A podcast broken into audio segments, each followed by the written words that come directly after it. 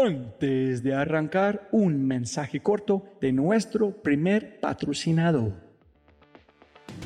Mira, la inteligencia artificial está en todas partes y es abrumadora. Con tantas promesas y tantas opciones es difícil escuchar la señal entre tanto ruido. Eso es exactamente por lo que estoy tan orgulloso de celebrar y compartir con ustedes Adapta. Adapta.ai. Escucha lo fácil y poderoso que es usar Adapta. Ve a adapta.ai. Crea una cuenta, ingresa la información de tu sitio web, espera unos segundos mientras la inteligencia artificial de Adapta hace su magia y chum, chum, chum, tienes contenido hecho a medida para tu empresa o startup. ¿Y qué es mejor? La inteligencia artificial de Adapta sigue produciendo contenido más inteligente mientras más lo usas. Y mejor que eso, esto es solo la punta de un enorme iceberg de lo que Dapta puede hacer. Dapta es fácilmente una de mis herramientas favoritas. Es alucinante. Y solo para los oyentes de este podcast tengo un código especial que les dará el 50% de descuento durante los primeros tres meses usando Dapta. Pruébala ahora en www.dapta.ai dapta.ai o haz clic en el link en la descripción de este podcast y aplica mi código podcast y crece tu productividad exponencialmente.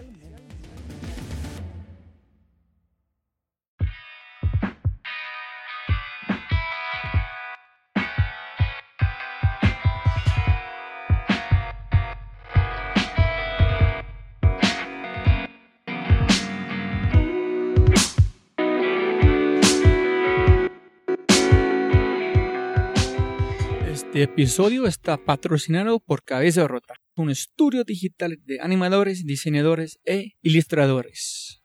Se puede ver su trabajo en www.cabezarota.com. En sí, vas a enviar un mensaje en su página web. Habla de este podcast. Se puede recibir 20% de descuento en tu primera animación, logotipo, diseño web. www.cabezarota.com. Hola a todos. Otro episodio of The Fry Show.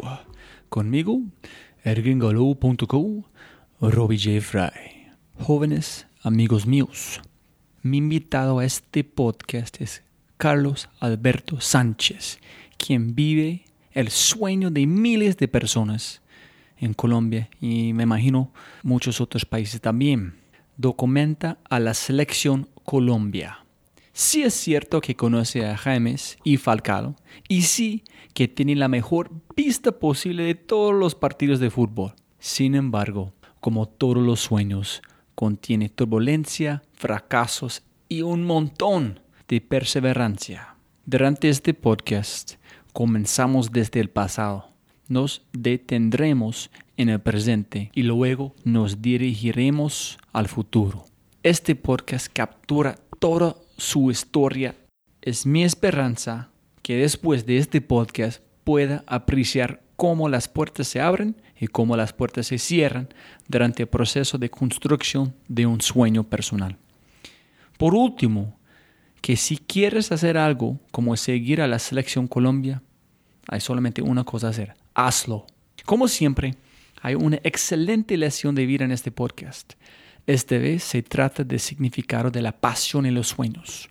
Lo que hace Carlos es magia, la verdad. Ha combinado su amor por la radio, el fútbol, las estadísticas, el periodismo, cine, la selección Colombia y viajar para crear su propia pasión. Así, Carlos está construyendo su sueño en tiempo real mediante la combinación de diferentes pasiones que le permiten ser capitán de su nave. En este podcast discutimos sobre la era negra de fútbol colombiano, talentos ocultos, momentos difíciles, fracaso en el éxito, alto mejoramiento, Mariana Pajón y por supuesto la fecha en que Colombia será campeón del mundial. Hay un contenido potente en este podcast y como siempre espero que vuelva a conectar los cables de su cerebro para darse cuenta de que no hay tal cosa como lo imposible. Sin embargo, para documentar a Mariana Pajón, Oscar Figueroa y la selección Colombia hay que renunciar a algunas cosas a lo largo del camino. En las palabras de mi invitado, quote, si quieres lograr cosas grandes, tiene que sacrificar otras cosas grandes también. Jóvenes amigos míos, por favor, disfruten del episodio 35. Mi trabajo es documentar a la selección Colombia con la leyenda, el mito Carlos Alberto Sánchez.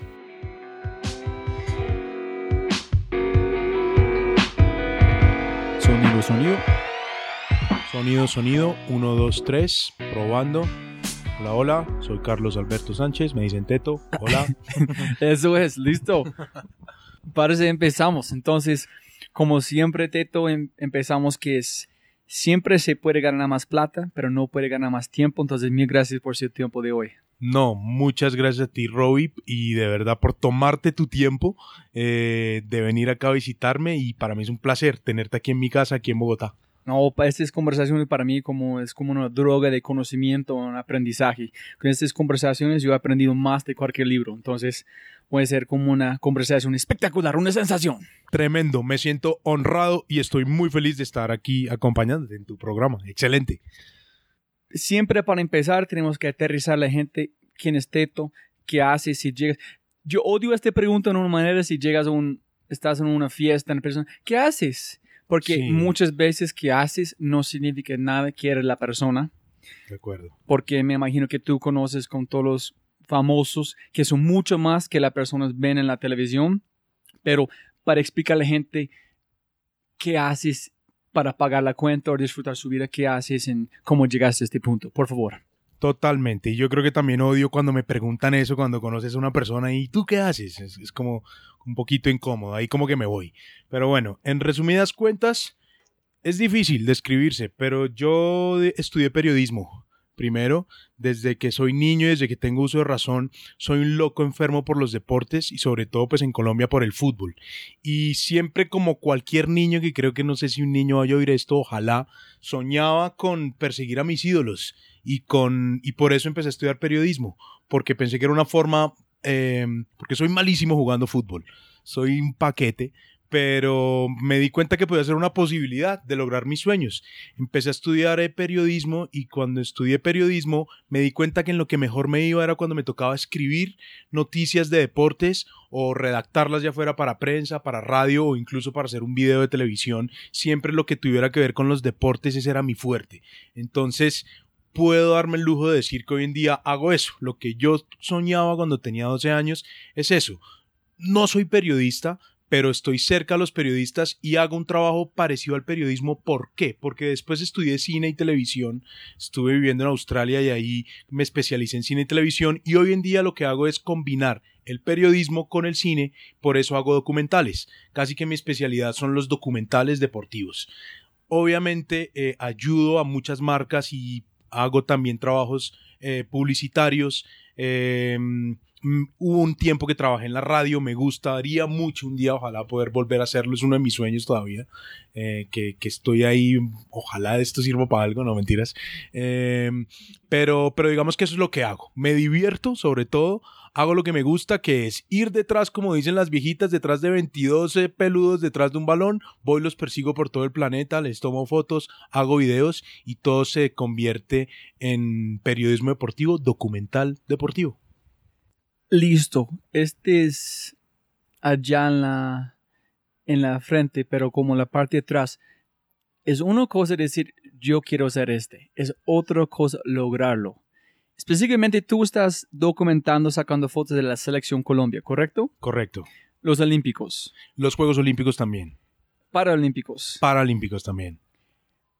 Si preguntas cualquier man en la calle, sí. van a regalar un brazo a hacer este. Sí. Entonces, no es cualquier man que pueda hacer que están haciendo. Entonces, con Camilo Rosso, nuestro amigo, tu compañero, Sí, el fotógrafo, él es sí. para Rebo.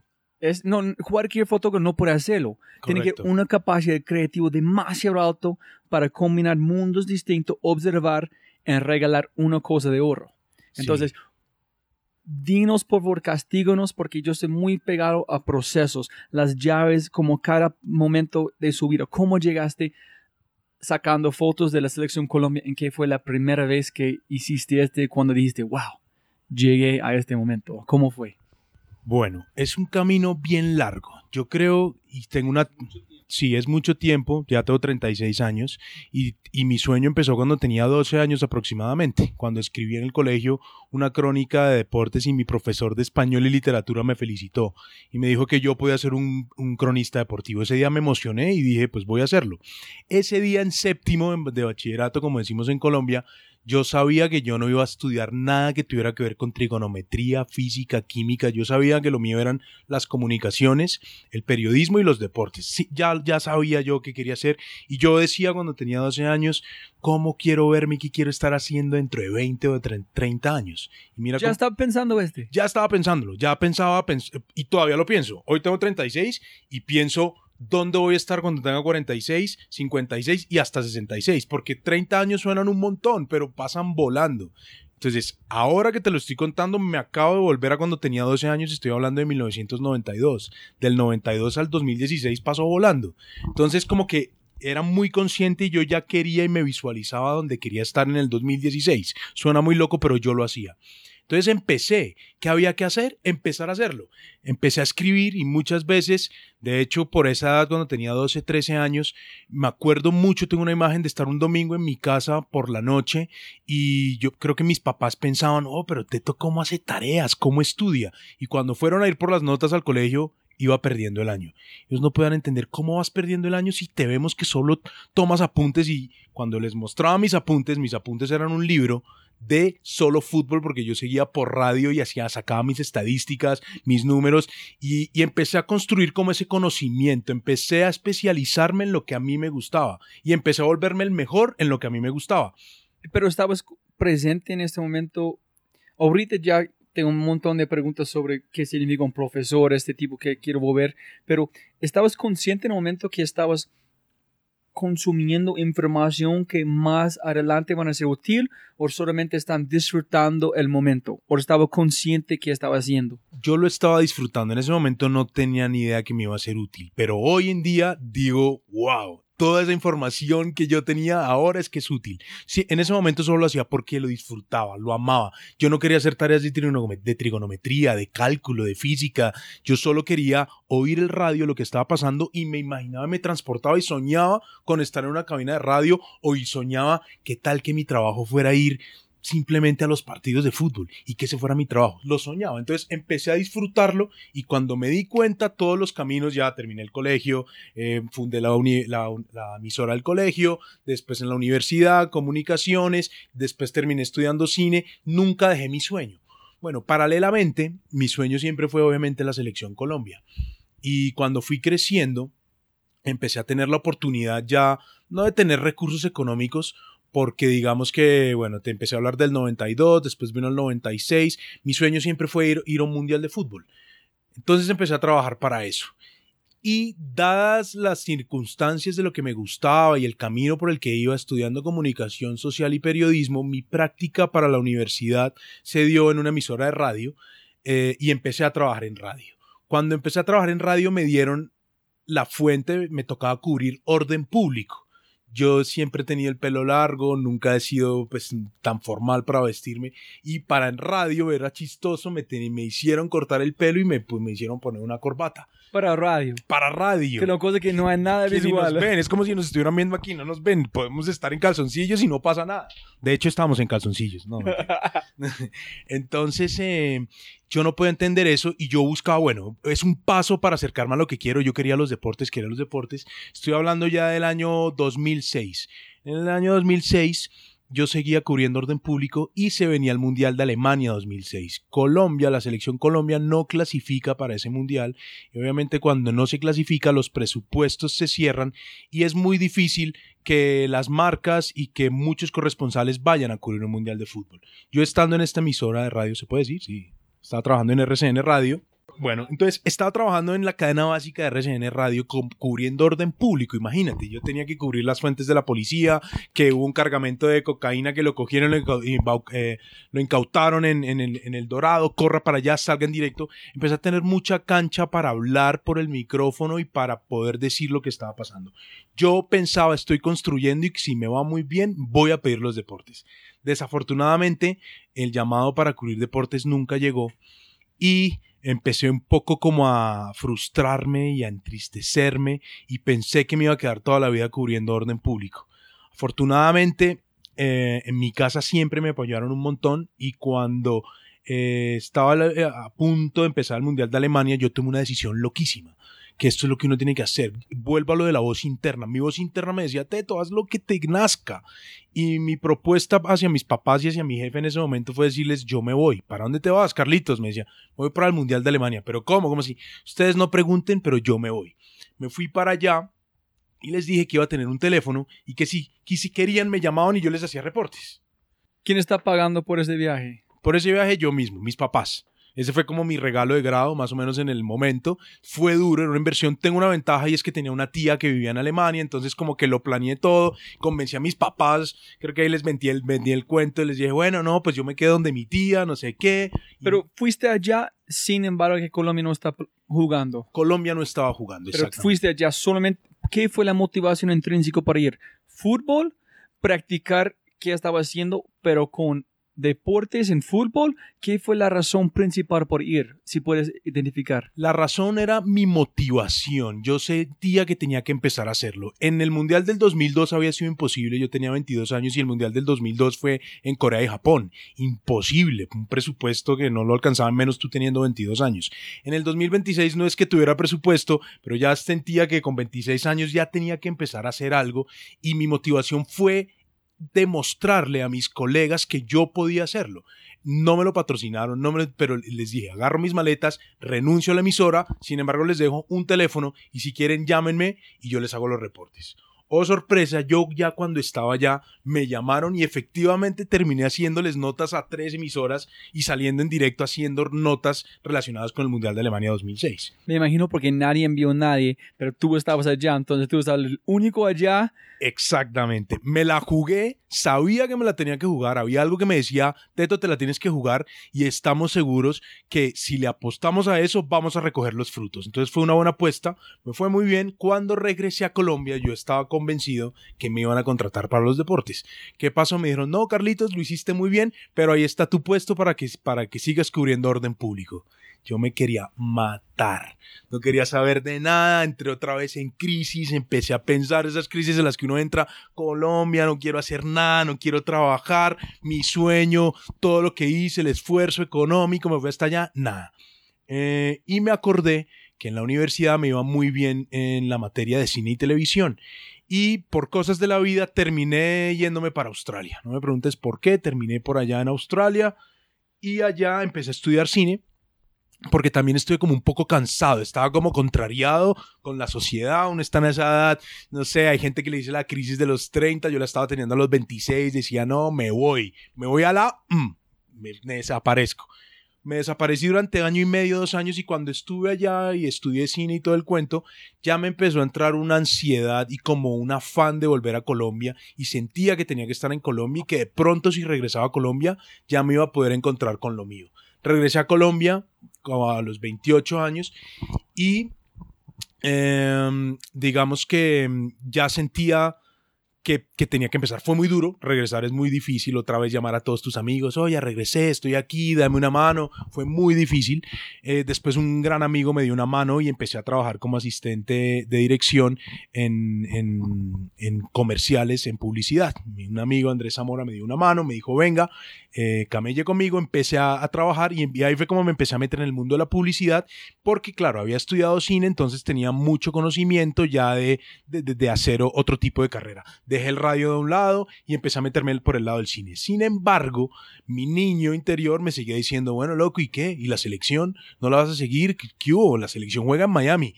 Empecé con los pocos pesos que tenía. Em, porque ya afortunadamente conseguí trabajo, empecé, la selección jugaba en Miami y me metía a internet, compraba un tiquete y me iba para allá. La selección jugaba en Madrid, compraba un tiquete y me iba para allá.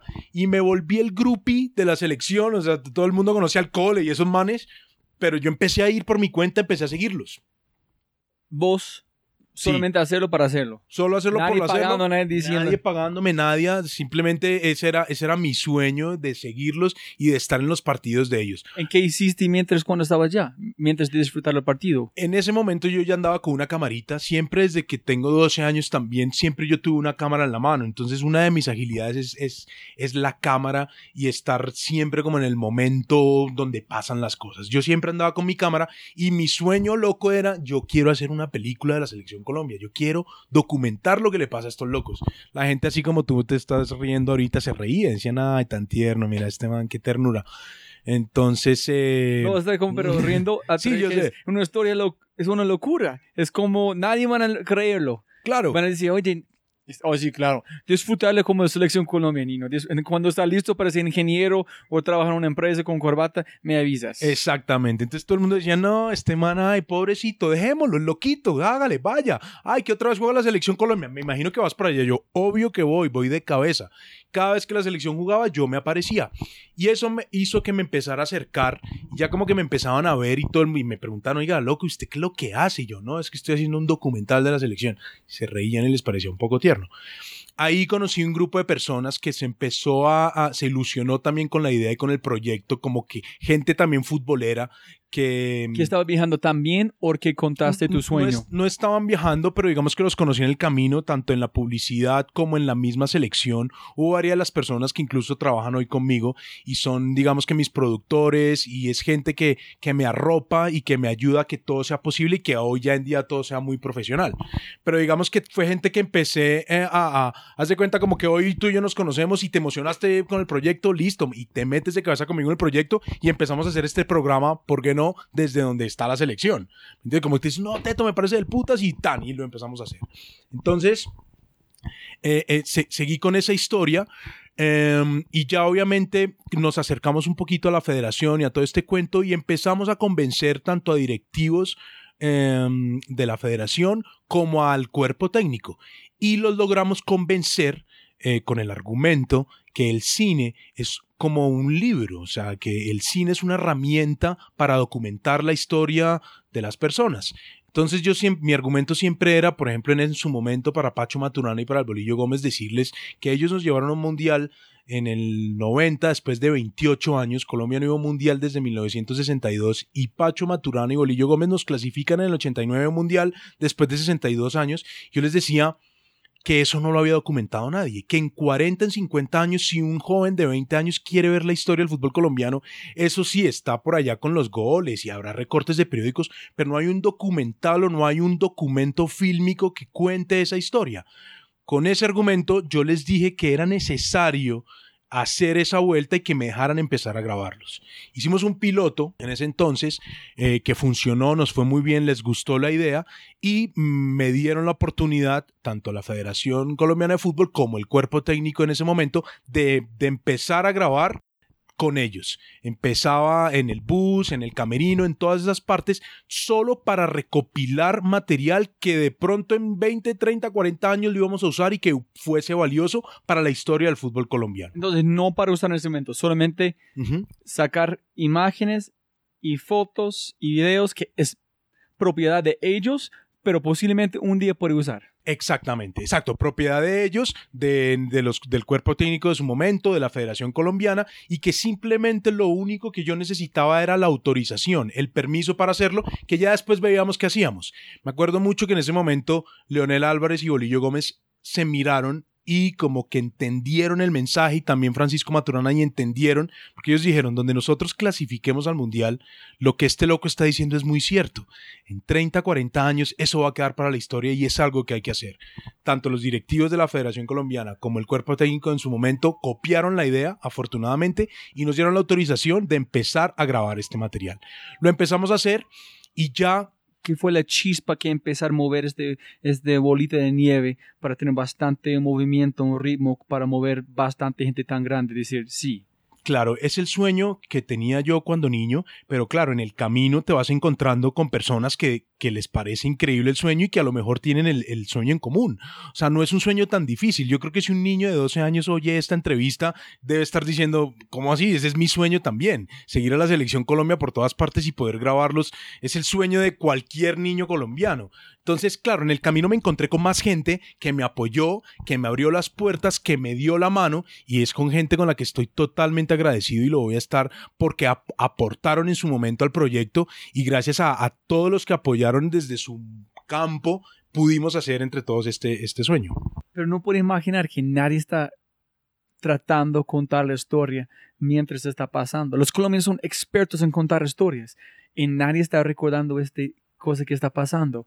Es una idea tan sencilla. Claro, eso es lo loco. Es una idea tan sencilla que dice que, que a cualquier persona en cualquier esquina, en, este, en Tuluá o en, en, en Buenaventura, oye, ¿por qué no hacemos una película de selección? Claro, pero ahí está el tema. Una cosa es tener la idea y otra cosa es ir y hacerla. Entonces, nadie te iba a dar la plata, nadie te iba a apoyar. Eh, cuando fui al Mundial de Alemania nadie me apoyó, después fui al Mundial de Sudáfrica y nadie me apoyó, otra vez tocando todas las puertas. Yo pensaba que porque había cubierto el Mundial de Alemania para radio, me, se me iban a abrir las puertas para el de Sudáfrica y me di cuenta que no, nadie me patrocinó y que tocó meterse plata del bolsillo otra vez y hacerlo simplemente para construir el sueño y que yo sabía en el fondo que en algún momento iba a dar frutos. Ahorita da frutos, quisiera que diera más, por, por, por, lo que toca seguir trabajando, pero pues porque todavía tengo mucho más sueños, tengo más sueños y tengo un sueño gigante que si te lo digo te vas a morir de risa, ahora más adelante te lo digo, pero yo soy el único que está convencido de mi sueño y hasta que no lo logre pues no, no voy a parar. Todo el mundo piensa, ay, me debes este porque yo hice este, me, ¿por qué no está pagando mis impuestos? ¿Por qué no están haciendo este? No, nadie debe nada a vos. Tú, tenés que, tú me dijiste, yo pagué este, yo hice este. No Tienes que hacerlo.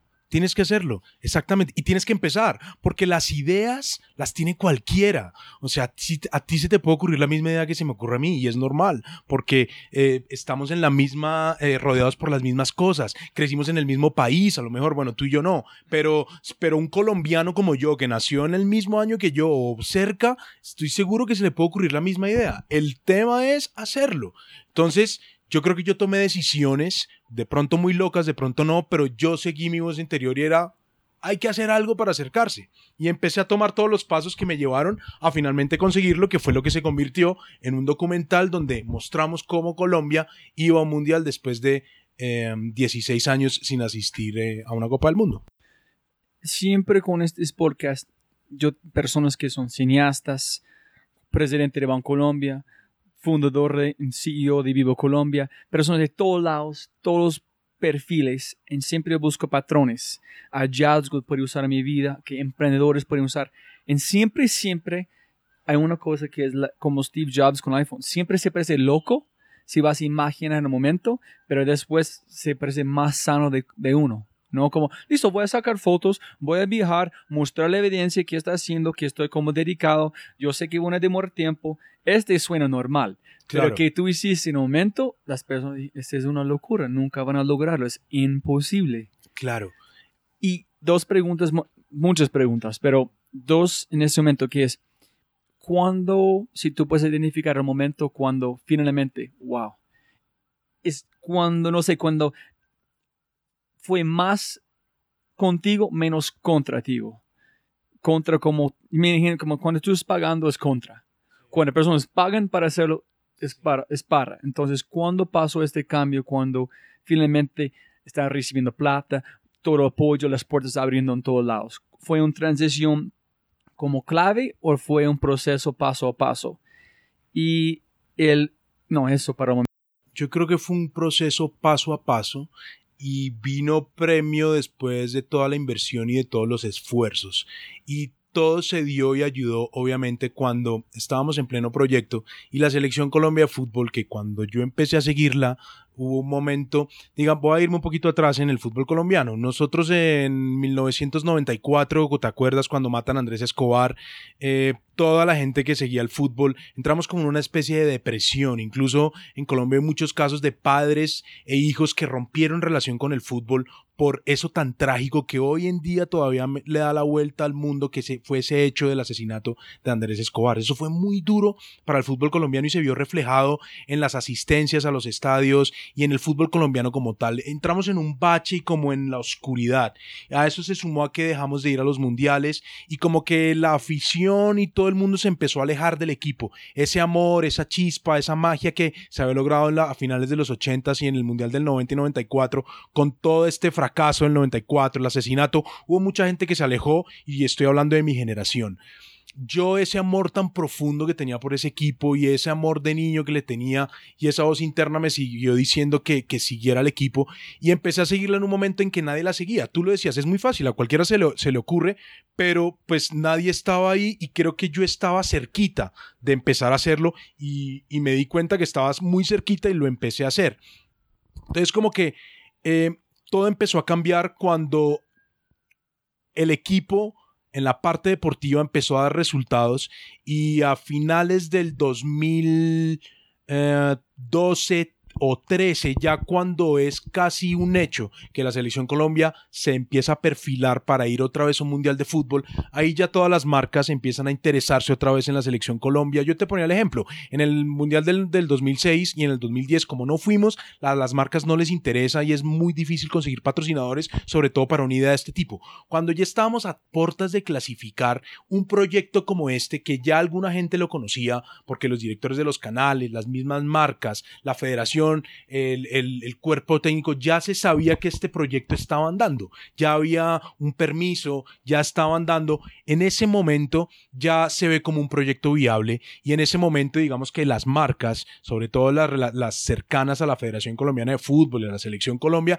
empezaron a apoyar un poco la idea y empezaron a, a pedirnos trabajos relacionados con la misma selección. Entonces empezamos a ayudarlos con comerciales de fútbol, con fotografías y eso en cierta medida empezó un poco a patrocinar el, el, proyecto y empezó un poco a nosotros también a darnos una idea en la cabeza para estructurarnos mejor porque empezamos a conseguir recursos. ¿no? Entonces, si nos hacían un encargo de unas fotografías o de unas imágenes para un comercial, obviamente eso ya eran recursos que no nos tocaba tan duro para ir y si ellos viajaban a, a España o si viajaban a la China, ya teníamos un poquito cómo cómo eh, sostener el proyecto. Entonces fue como paulatino y obviamente todo estalló y se volvió un éxito total cuando clasificamos al Mundial porque no nos imaginábamos lo que fue para Colombia y sobre todo después de 16 años, muchas generaciones, los que eran niños en el 2014, nunca, vieron una, nunca habían visto una selección de fútbol en un Mundial. Entonces se volvió casi que como cuando vendes pan, se volvió un producto que todo el mundo quería y ese fue el momento ya como como culminante, donde explotó todo y donde ya eh, el documental se volvió una realidad. El sueño de hacer una película de, mis héroes se volvió una realidad y ya era palpable. Eh, y, lo pudimos lograr y afortunadamente pues bueno, nos fue muy bien, ganamos premios y lo vio mucha gente. Creo que hay mucha gente que no lo ha visto. Wow, siempre, como digo, como las personas en estas conversaciones es, siempre estoy feliz porque soy más bruto que yo pensé. Entonces nunca la idea como me ocurrió que es, yo llegué acá en Colombia en 2012. Ese es cuando justo el momento de, de ritmo de como selección Colombia. Yo pensé, pues de bruto, que fue este como fue siempre. Sí. Nunca he pensado de fue un parte muy bajo de energía, de alma, de corazón. Yo pensé colombiano 100% como este todo el tiempo. Entonces, entonces es más loco que has hecho en el sentido que viste una cosa espectacular, recibiste motivación, pasión, llegaste a un punto bajo, pero seguiste con tu sueño. Y siempre con las personas que en este podcast llegan a un punto como este, por ejemplo, Sergio Pavón de Stereo Picnic, fue quebrado cuatro veces casi, en convenció sus, sus sus como socios para hacer cuatro veces, no tres, cuatro veces ya están quebrando. Y dijo, si yo no hago este, voy a odiarme el resto de mi vida. Entonces, pero no pregunto a él qué fue, por ejemplo, psicológicamente, hay un tema que es para personas llegar a un nivel muy alto como, como Jaime Messi, no es un placer hacer este, es trabajo duro, es como energía mental, fiscal, espiritual. Entonces, necesitan tener como logros pequeños para inspirarte. Necesito ver qué es la última destinación.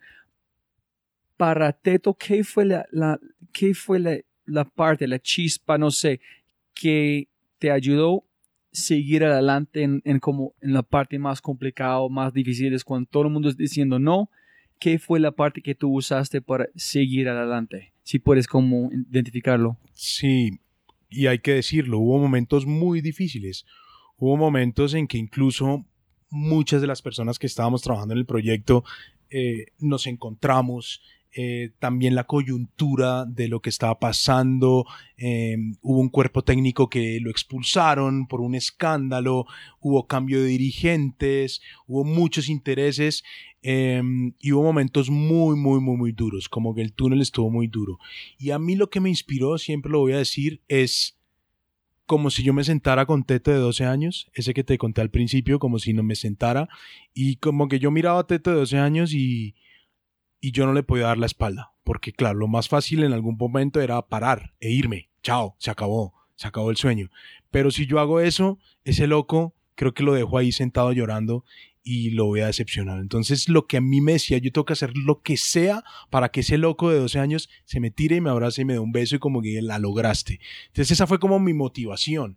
Y siempre es todo así, porque siempre hay momentos muy duros pero pues bueno, son eh, frases de abuelas y de, y de cajón que dicen que cuando más oscuro es que va a amanecer y todo el cuento, eso es, lo veremos. Pero nadie explica cómo subir o montar esto. Exactamente, pero creo que es así, creo que es así y creo que que, que, para lograr algo tienes que pasar por momentos difíciles y te vas a encontrar con muchas personas en el camino y van a haber eh, em, dificultades, eh, peleas, intereses, eh, se mueve el barco, como yo digo, el barco se mueve y la tormenta es muy loca y como que te, te tientan a que te tires del barco, pero tú como capitán no puedes dejar el barco, porque si tú como capitán sigues, eh, yo creo que la tormenta pasa y en algún momento la va, llegas a la isla y sale el sol y todo es divino y hasta bikinis hay allá. Entonces yo creo que seguí, seguí, seguí, seguí, seguí. Mucha gente se tiró del barco, mucha gente pensó que se hundía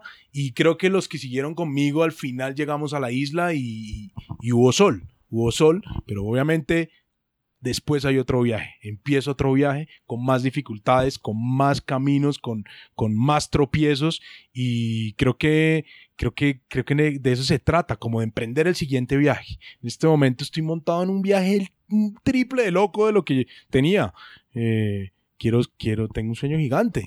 Entonces, eh, ahí voy, ahí voy. Y se está moviendo el barco, se está moviendo bravísimo y es más difícil. Cada vez es más difícil. Cada vez me encanta esta analogía de, capitán de un barco. Nunca he pensado en aplicar este como capitán de sus sueños. Exacto. Tú eres, tú eres el pasajero de sus sueños, chao, no van a seguir. Pero si tú eres capitán de sus sueños, va, tiene que bajar con el barco o seguir adelante. Dos opciones. Claro.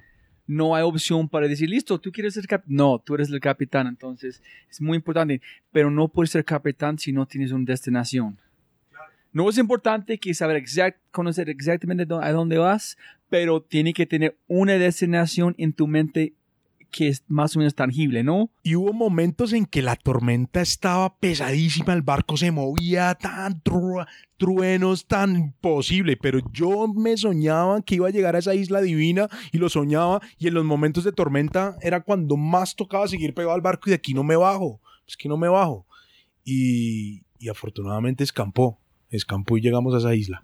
Antes de llegar a otras preguntas en tu historia, dos o tres cosas quiero preguntar. Uno es, un profesor dijo que tienes un talento por una cosa. Sí. Cuando tenía 12, años. Alejandro Reaño, el comediante, como muy conocido en Colombia, un duro, muy pilo, gran persona, están diciéndome que fue un show estaba contando como chistes a 100 personas más o menos, dos personas riendo, 98 nada. Llegó a la casa casi llorando. No, qué tengo que escuchar otra vez, no sé fue si su tío o su papi, pero sin embargo dijo, oye hijo, ¿qué pasó? Y dijo, oye, ¿este qué pasó? Y dijo, listo, pero ¿eran dos personas riendo? Y él dijo, sí. Y dijo, listo, cambiaste la vida de dos personas, ¿qué es el problema? Siempre digo al grupo de personas, imagínense que la persona dijo, tiene que cambiar qué está haciendo, eso no está funcionando. Entonces, hay unos con la gente que está rodeando, el otro es cómo ves el mundo. Estás viendo el mundo de 98, el mundo de 2. Cambia todo. ¿Qué ves? Entonces, tu profesor fue una persona que digo, mira, hay dos personas.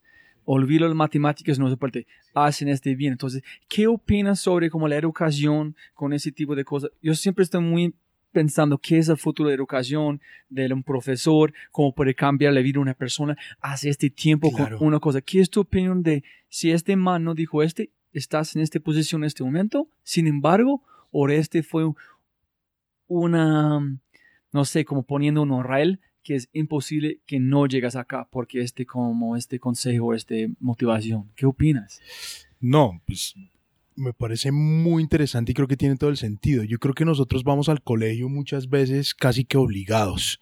Eh, no sé si, bueno, a veces nos volvemos papás y muchas veces pareciera que a uno lo mandan al colegio es como para deshacerse del chino, porque, güey, madre, andar todo el día con el chino es muy bravo. Y allá llegamos todos igualitos, ¿no? Entonces, eh, eh, los profesores en su rol, obviamente, educar y tal, pero hay mucha gente que desde muy temprano ya sabe lo que quiere hacer y sabe para lo que es bueno y sabe para lo, que le gusta. Y yo creo que a esa gente es a la que hay que pararle bolas. Yo creo que yo estaba ese día, yo en mi cuento, yo odiaba las matemáticas y tan, y el profe vio algo. El profesor vio algo y le paró bolas y creo que me motivó. Yo creo que, bueno, o incluso creo que el otro día leía, creo que están diciendo que ahora en los colegios eh, y en el Reino Unido están discutiendo de no mandar tareas a los niños, porque era muy o sea, era muy duro uno tener que trasnochar haciendo tareas de matemáticas, de trigonometría, de muchas cosas que a uno no le gustan y para las que uno no es bueno.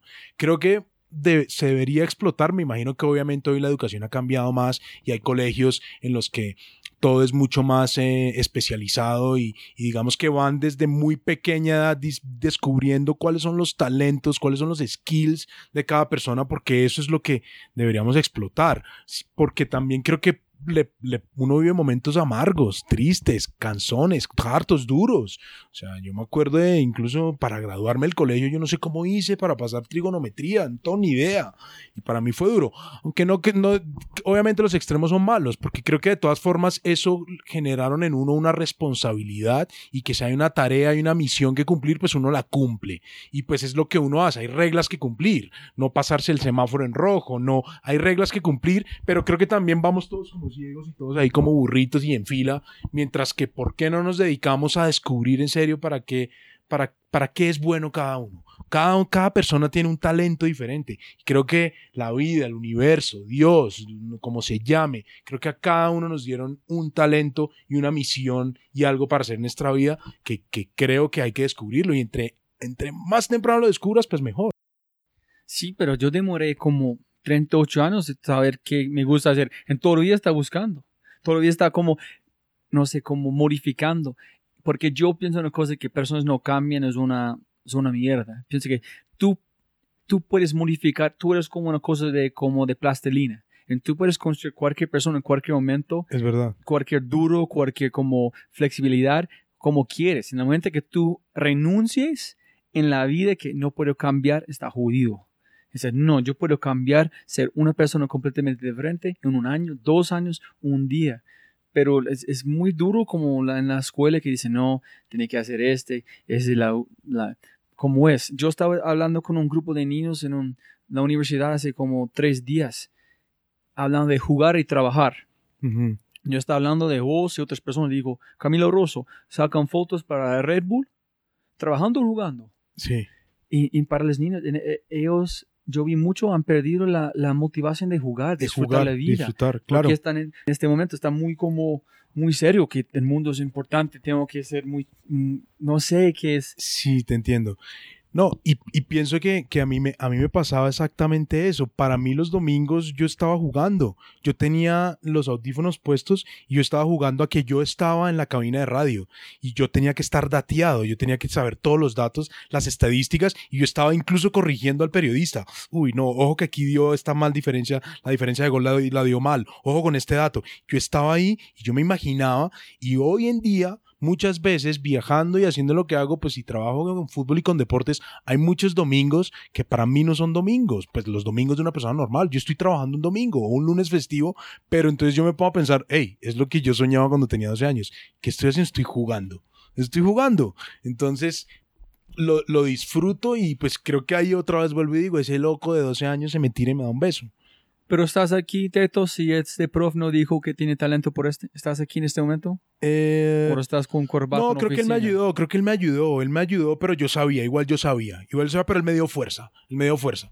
Súper, eso es importante, que es... La otra pregunta, antes de continuar, tú escuchaste a radio, no estaba mirando televisión, ¿correcto? Cuando veía los partidos, sí, en esa época no pasaban los partidos como ahora, sino era por radio. Y eso es muy interesante que para mí este podcast es audio, porque hay un poder demasiado fuerte con audio. Es porque tiene que sumirse adentro de una historia, de un... Cuando estoy en un taxista, a veces me encanta, sabes, cuando estás en un partido, vas en un taxi, a un bar para mirar con tus compañeros, con tu parche. A veces la parte que me encanta más es estar con un taxista que es trabajando todo silencio, escuchando la radio, como comentando entre la conversación de la persona anunciando el partido, ¿no? Entonces, es muy interesante que tú llegaste a un, a un, como medio visual a través de radio. ¿Cómo este fue esta transferencia de radio a documental? ¿Por qué no estás contando partidos y no documentando? ¿Dónde llega la parte visualmente para vos que fue una herramienta para Teto? La, la, parte visual creo que también la tenía muy desarrollada desde muy pequeño porque, bueno, yo escribía las crónicas deportivas, pero yo siempre, como te contaba, siempre tenía una cámara en mi mano. Entonces tenía una cámara de fotos y, ah, y, y, siempre me lo, me lo soñé. Entonces, eh, la transición se da en el momento que me voy a estudiar cine y cuando estudio cine ya como que me nutro de más elementos visuales y ese, esos conocimientos básicos y empíricos que yo tenía de la cámara se complementaron con lo que estudié y, se volvió mi fuerte. Hoy en día mi fuerte es mucho tener la cámara en la mano, eh, así como muchas veces cuando lo hice en radio era estar en el momento de la noticia porque se estrelló Transmilenio y tocaba salir en directo y dar la noticia que se estrelló Transmilenio. Hoy en día estoy muy bien ubicado en el momento donde pasa la noticia, pero estoy con mi cámara y soy capaz de disparar la foto, comunicar el momento o dejarlo documentado para, para lo que hago. Entonces, eh, digamos que yo creo que es, es, es esa capacidad de comunicar, eh, ya sea con una cámara o con un micrófono y no sé cómo se llame, eh, muchas veces, hoy en día con ayuda de mucha gente, todos mis productores y toda la gente que me ayuda, eh, siempre estoy en el lugar que es, afortunadamente, como que la noticia me persigue, me pasan cosas locas y sin yo planearlo, termino parado al lado de Usain Bolt o parado al lado de, de Michael Phelps o del uno, del otro, de James, ¿me entiendes? obviamente con un trabajo de investigación y de producción, pero, pero digamos que, como, que tengo eso para, para estar ahí en, el momento y me gusta, porque para mí prioridad, si es domingo 7 de la mañana, yo, mi prioridad es estar ahí y, no en otro lado haciendo otra cosa. Yo quiero volver a este como la parte, nunca he pensado en este que es, no sé, es intuitivo, si puede estudiar lo que es, listo, el movimiento es este, necesito estar en esta posición en este momento, y es como dijo Wayne Gretzky, o como, no me voy a dónde están como el puck. Me voy a el puck donde estará. Sí. Entonces me imagino es como igual, tú estás tratando de anticipar dónde, cómo mueve las cosas, pero una cosa muy intuitivo. ¿Cómo funciona?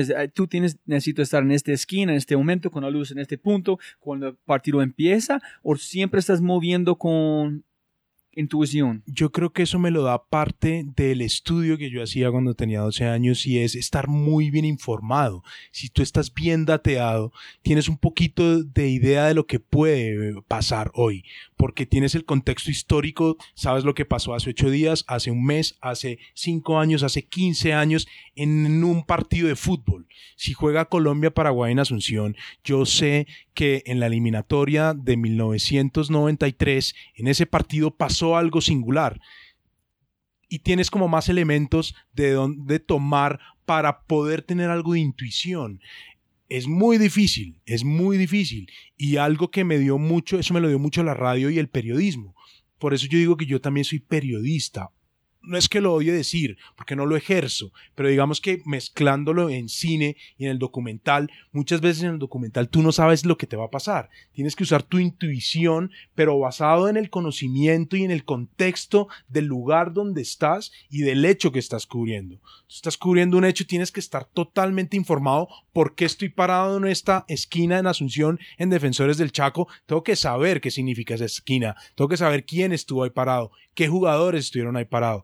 ¿Me entiendes? Entonces, muchas veces estás ahí y tu intuición te dice que va a pasar algo y que no pasa nada y no pasa nada. Y en ese mismo momento tú tienes que tomar decisiones. En el, caso de radio, tienes que salir al aire y tienes que salir con la noticia y no tienes la noticia. Entonces yo creo que de pronto de tanto buscarlo, de pronto la noticia te pasa enfrente. Se cae la señora y esa es la noticia. Entonces, y de tan, como todo en la vida, de tanto hacerlo, de tanto practicarlo, creo que eso se vuelve, eh, lo aprendes y se vuelve algo natural. Entonces, muchas veces sin querer, sin tú buscarlo, estás ahí parado y ¡pum! te pasa la noticia encima. Se cayó el jugador delante tuyo o el plano que necesitabas, tú estabas bien ubicado para la foto en los partidos ahora con la cámara, claro, tú estudias el rival, así como los profes estudian las formaciones técnicas, tú tienes que estudiar la formación, tienes que estudiar al rival, tienes que estar pendiente quién va a marcar a quién, porque desde tu cámara, desde tu lente tienes que ver qué puede venir a pasar.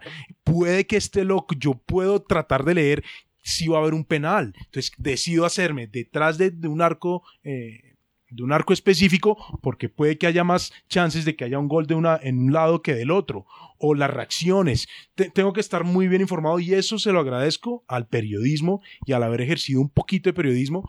Como te digo, me sueño otra vez poder hacerlo. Pero en este momento estoy muy en la parte, mm, bueno, no es que no lo ejerza, definitivamente en el documental es, es periodismo también. Ese es un buen como punto para preguntarte este, que es estoy estudiando, leyendo un libro, como la diferencia entre como un gran, gran músico deportista y otro. Hay una cosa que un hombre se llama Anders Ericsson que dijo que es como 10.000 horas. Pero que él dijo que es, llegan a un punto todos cuando está practicando que es, no puede subir. Es porque necesitan un experto que puede decir, mueve tu dedo un milímetro como a un lado en prácticas de 20 mil veces para subir. En esta cosita van a llevar al otro nivel. ¿Cómo? Pero dijo, es más complicado en un mundo creativo que tú estás haciendo. Porque tú no puedes tomar 20 más penales con su pie en un mundo como un pie este para mejorar. Es, es muy difícil. Entonces, ¿cómo Teto están tratando mejorar su profesión menos decir, listo, yo hago este, no voy a cómo mejorar? ¿Cómo estás tratando llevar tu profesión o qué tú haces a cada vez más alto, más alto para ser el mejor en el mundo? ¿Qué haces? Esa pregunta está tremenda, tremenda porque, porque tú ves toda la gente que viene detrás y sobre todo en lo que yo trabajo y en la parte creativa y en lo que tiene que ver con tecnología, tú ves que hoy en día todo el mundo tiene acceso a la misma tecnología y a las mismas cosas. Eh, entonces, eh, es difícil responder esta pregunta, pero yo creo que y sobre todo también por lo que te exigen, porque tú logras algo y después te van a exigir y van a comparar lo siguiente que haces con lo que acabas de hacer. Y van a decir, no, es lo mismo, se ve igual, no, no es tan bueno, las segundas partes no son tan buenas. Entonces eh, es difícil responder esa pregunta, pero lo que yo hago, yo creo que es investigar lo que me gusta lo que me gusta eh, en, cuanto a tecnología, en cuanto a, deportes, seguir, seguir haciendo lo que hacía cuando tenía 12 años. Me acuesto muy tarde, ni siquiera como tarea, no lo hago como trabajo, sino leyendo, investigando, estando, como decimos, en la jugada con la información, porque en definitiva lo que yo hago es comunicar información. Si yo te voy a contar algo, tengo que saberlo de memoria, de pe a pa, como decimos, para podértelo contar bien y para poder tener distintas alternativas de cómo contarlo. Entonces, en cuanto a lo mío, a los deportes y en cuanto al fútbol, creo que se basa en estar muy informado. De mí se ríen y se burlan mucho porque yo vivo pegado a la radio todavía. Vivo pegado a la radio, vivo pegado al periódico, vivo pegado, me leo todos los artículos, me oigo a todo el mundo, así sean malísimos, pero es, tengo que estar demasiado informado. Eso es, ese es muy, porque nunca pensar en la profundidad de su profesión. Siempre pensé, listo, tiene que estar allá, allá es Jaimes, allá es Ospina, tiene que estar en un buen foot, espera para balón ya, un super foto. Pero no, nunca está pensando en la cantidad de información que tú tienes para documental. Es distinto sacar fotos de documental. Porque tú estás contando una historia, otras personas capturando un momento, tú estás combinando los dos, ¿no? Exactamente. Y Camilo Rosón, Red Bull, para él es, listo, estamos en el Amazonas con Orlando saltando de árboles, donde es un árbol más grande en Rusia, de un lugar. Claro. Es, es, subir este con la expectativa, pero tú tienes que consumir más información y aplicarlo en tiempo real. Es como mi amigo Jairo Nieto dijo que es como ajedrez, es complejidad emergente.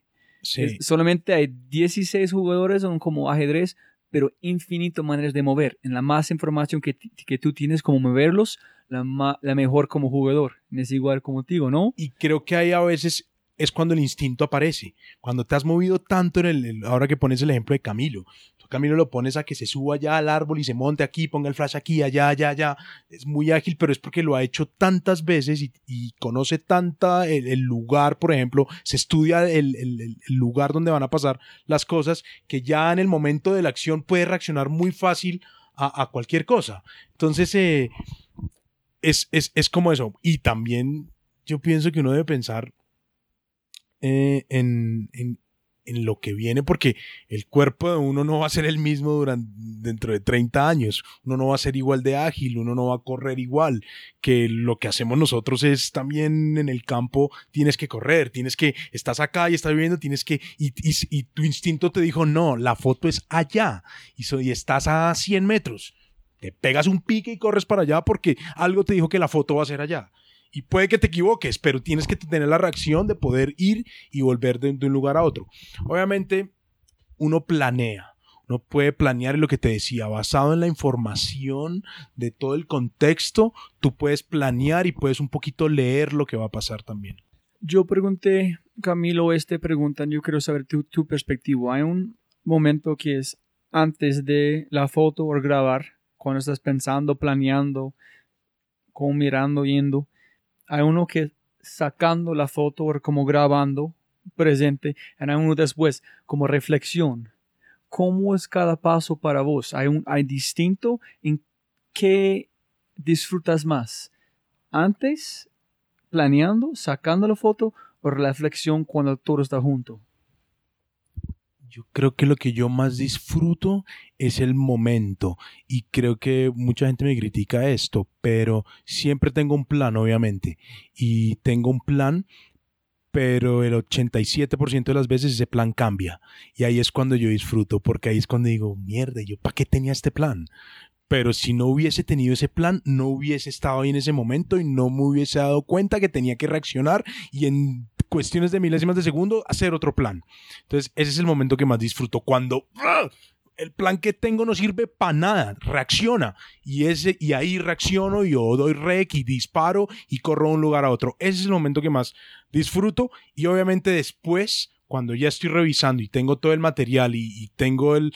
Eh, lo que conseguí disfrutando que me pasan cosas así de la nada, que me pasan cosas enfrente de mi cara, ¿qué es eso? Yo no puedo planear, hay cosas que es imposible planear, pero entonces ese es el otro momento del deleite cuando, wow, mira lo que conseguí, mira la foto que conseguí, mira el plano que conseguí, mira el momento que se dio natural, son cosas naturales, son cosas que no puedes planear. Y posiblemente estamos un poquito podemos esperar por esta pregunta, pero si quieres contestar ahorita, estoy muy interesado. ¿Qué disfrutas más que haces? De todo. Como viajando, conociendo gente, como cómo se siente la cámara en tus manos, la conexión que cuando era niño. ¿Qué disfrutas más que todo lo que tú haces? Creo que disfruto todo eso que acabas de decir. Ser un niño, jugar, divertirme, eh, que me dé miedo, porque muchas veces da miedo, eh, y miedo a que no sabes qué va a pasar mañana tampoco. Eso lo disfruto un montón. Y eso hace que te levantes otra vez y que corras y que, y que lo disfrutes. Eso es lo que más disfruto. Y siempre he disfrutado tener una cámara en la mano. Siempre. Es como mi novia. Eso lo, lo, lo amo. Y me imagino que tú has visto la transición de Falcao, Falcao creciendo, Falcao como después de como lesionado, Sí, James creciendo. sí, Juan Pablo Rocha es el presidente de J. Walter Thompson Publicidad Colombia. Yo pregunté que él dijo, la cosa que disfruta más es mirando la gente creciendo a través de trabajo con él, como dis- mirando personas crecer como humanos. Tú has visto transiciones más impresionantes, no puedo imaginar. Tú estás allá con cómo es ver una persona de este nivel, en este nivel, crecer desde Envigado, desde, desde cómo hacer este personaje. También tú estás allá mano a mano como un, un observador sí. y en una ventana más cerquita de uno, pero sin involucrarse tanto. Pero entonces tienes un, un punto de vista que nadie más tiene, porque no está adentro, no está afuera, estás como en la manera gris. Tú has visto Farca todo. ¿Cómo es ver este? Creo que ver eso es disfrutar cómo esas personas son igual que nosotros y que disfrutan también lo que hacen y se comportan como niños. Siguen haciendo su sueño de niños y lo disfrutan y por eso logran lo que logran. No solo en el, en el caso de los futbolistas, también tuve la fortuna eh, de poder acompañar a varios de los atletas que estuvieron en estos Juegos Olímpicos en Río. Y es muy diferente, ¿no? Porque claro, hablas de Falcao, James, digamos ya son superestrellas hoy en día. Eh, no hay ninguna diferencia con Oscar Figueroa, el medallista de oro, tampoco porque es una gran estrella, o sea, una, medalla de oro para Colombia, no es que tengamos tantas, pero digamos que ver su transformación es ver cómo es eso mismo, es creerse que eres el capitán del barco y que por más que te digan que estás equivocado, y, ver cómo esas personas también pasan por momentos duros, difíciles, la tormenta, ellos siguen, porque ellos la tienen clara. Al hablar con ellos, al estar cerca de ellos, están convencidos, los ves convencidos. Entonces tú sabes, tú a Oscar Figueroa desde, desde antes tuve la oportunidad y yo y, y lo veías muy convencido de él va a ser medallista. Él no va a Río, él sabe que pueden ser sus últimos juegos, ojalá no, pero veías en su mirada, en su forma de ser, de ser, en su forma de actuar, que él sabía lo que quería, que no importa lo que le diga la gente, él la tiene clara, él sabe para dónde va. Entonces es muy bonito verlo así en todos, en Mariana Pajón, en Catherine Ibarwen, en, en los medallistas, en, en Carlos Ramírez, eh, en todos los atletas. Yo veo eso como, como que tenemos eso en común, que la tienen clara y que no importa lo que les digan, ellos son los capitanes de su barco y, y saben para dónde van. Eso es, eso es como que lo, he, lo que he visto y he disfrutado. Y, em, y eso, que son como niños, que son personas normales, que son como nosotros. Eh, no importa, si quieres ser eh, eh, ca- carpintero, lo que seas, y si tú quieres ser algo, simplemente visualízalo y llega, llega. Tú sabes para dónde vas. Pero una pregunta montando en este que es, Camilo Rosas decía, en- solamente estoy Sí, sí. refiriendo a él porque es amigo Sí, sí, es sí. como cerquita, ¿no? Sí, Tratando- sí, sí. No, tranquilo. Y él está hablando como Diomedes Díaz, que dijo que este man no sabía en qué mundo está vi- viviendo. Llegaste como, el- eh, la, com- como el complejo, complejidad de Dios, ¿cómo se llama? Como el God Complex para pensar que tú eres un Dios, llegar a este, este nivel que Ujú. pasan con músicos, a veces deportistas. Es, no han visto este paso como con es como los futbolistas, de personas que antes no era mucho, en este momento son jugando enfrente como 100 mil personas que están, pienso que ellos son un dios Sí. también, ellos están cambiando porque es un, una cosa también que yo aprendí con Camilo, que es, sí, ser humanos, pero tienen demasiado presión en cosas lograr que tú no puedes imaginar. Entonces imaginas que son seres humanos, pero más responsabilidad que tú puedes imaginar. Entonces tiene que dar más respeto a ellos por los como que están haciendo. Entonces, Claro. ¿Qué han visto con ese tipo de presión, en ese tipo de, de, de lograr cosas que solamente es, es, es un sueño de millones de niños, pero solamente como poco logran? Claro, yo te puedo poner en este momento y se me viene a la cabeza el ejemplo de Mariana Pajón. O sea, Mariana Pajón, la presión que tenía para ganar su segunda medalla de oro, que mucha gente la daba como un hecho. O sea, ya era la medalla y es como la, guardadas las proporciones, obviamente. La presión que yo puedo tener por mi siguiente documental o por mi siguiente proyecto es una presión que uno tiene. Lo que yo vi en ella es cuando tienes esa presión, lo único que tienes que hacer es dedicarte a tu esencia, a, a a volver a mirarte hacia adentro y decir, si yo logré esto es porque yo lo puedo hacer y porque yo soy bueno para esto y es lo único que sé hacer y es lo único que disfruto.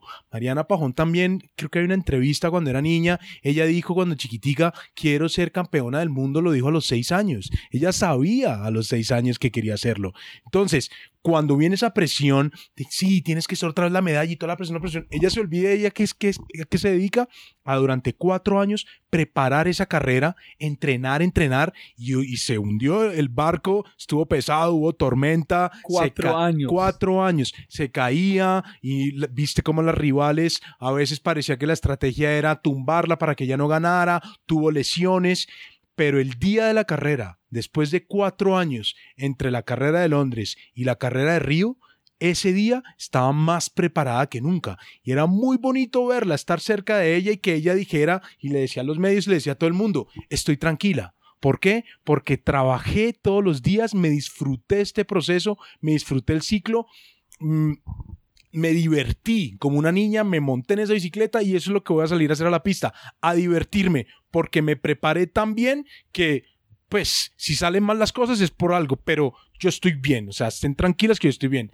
Entonces creo que cuando hay una presión, yo creo que es, volver a eso, mirarte hacia adentro y decir, pues si es que esto es lo que yo hago, ¿por qué me va a salir mal si esto es lo que yo sé hacer? Yo sé, es como si yo te pregunto, eh, Roy, dos más dos, tú sabes la respuesta. No tienes que estresarte, ay, ¿qué le digo a Teto? No, tú sabes la respuesta.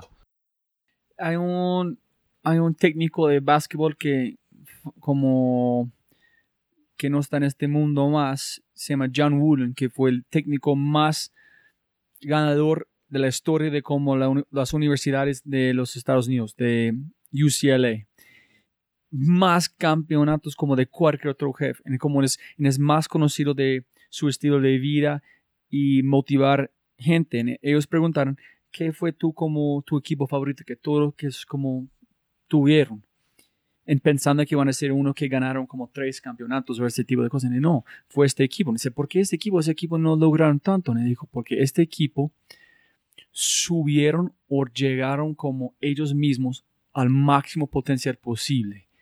Y dice, si tú haces este, no puedes fracasar. Entonces, posiblemente Mariana, Marina Pajón, yo hice todo posible, cualquier cosa pasa en este momento, no puedo como echar culpable a mí mismo porque yo hice todo. Cualquier cosa pasa, pasa, pero yo hice todo lo que puedo, yo puedo dormir después, ¿no? Exactamente. Y, y comparándolo con lo que yo hago, creo que ese es mi reto la siguiente cosa, tengo que prepararme, tengo que ser mejor, obviamente, porque mi rival también se está preparando, mi competencia se está preparando. Yo tengo que ser consciente de eso y tengo que superarme, tengo que superar mis pruebas, mis marcas para ser mejor. Y el único que sabe cómo me puedo superar soy yo, al fondo. Yo le puedo preguntar a todos los que están alrededor mío, preguntar qué hago, qué hago, me van a dar muchos consejos que me van a nutrir, pero en el fondo quien toma la decisión y quien sabe cómo volver a lograr lo mismo soy yo, porque yo ya lo hice.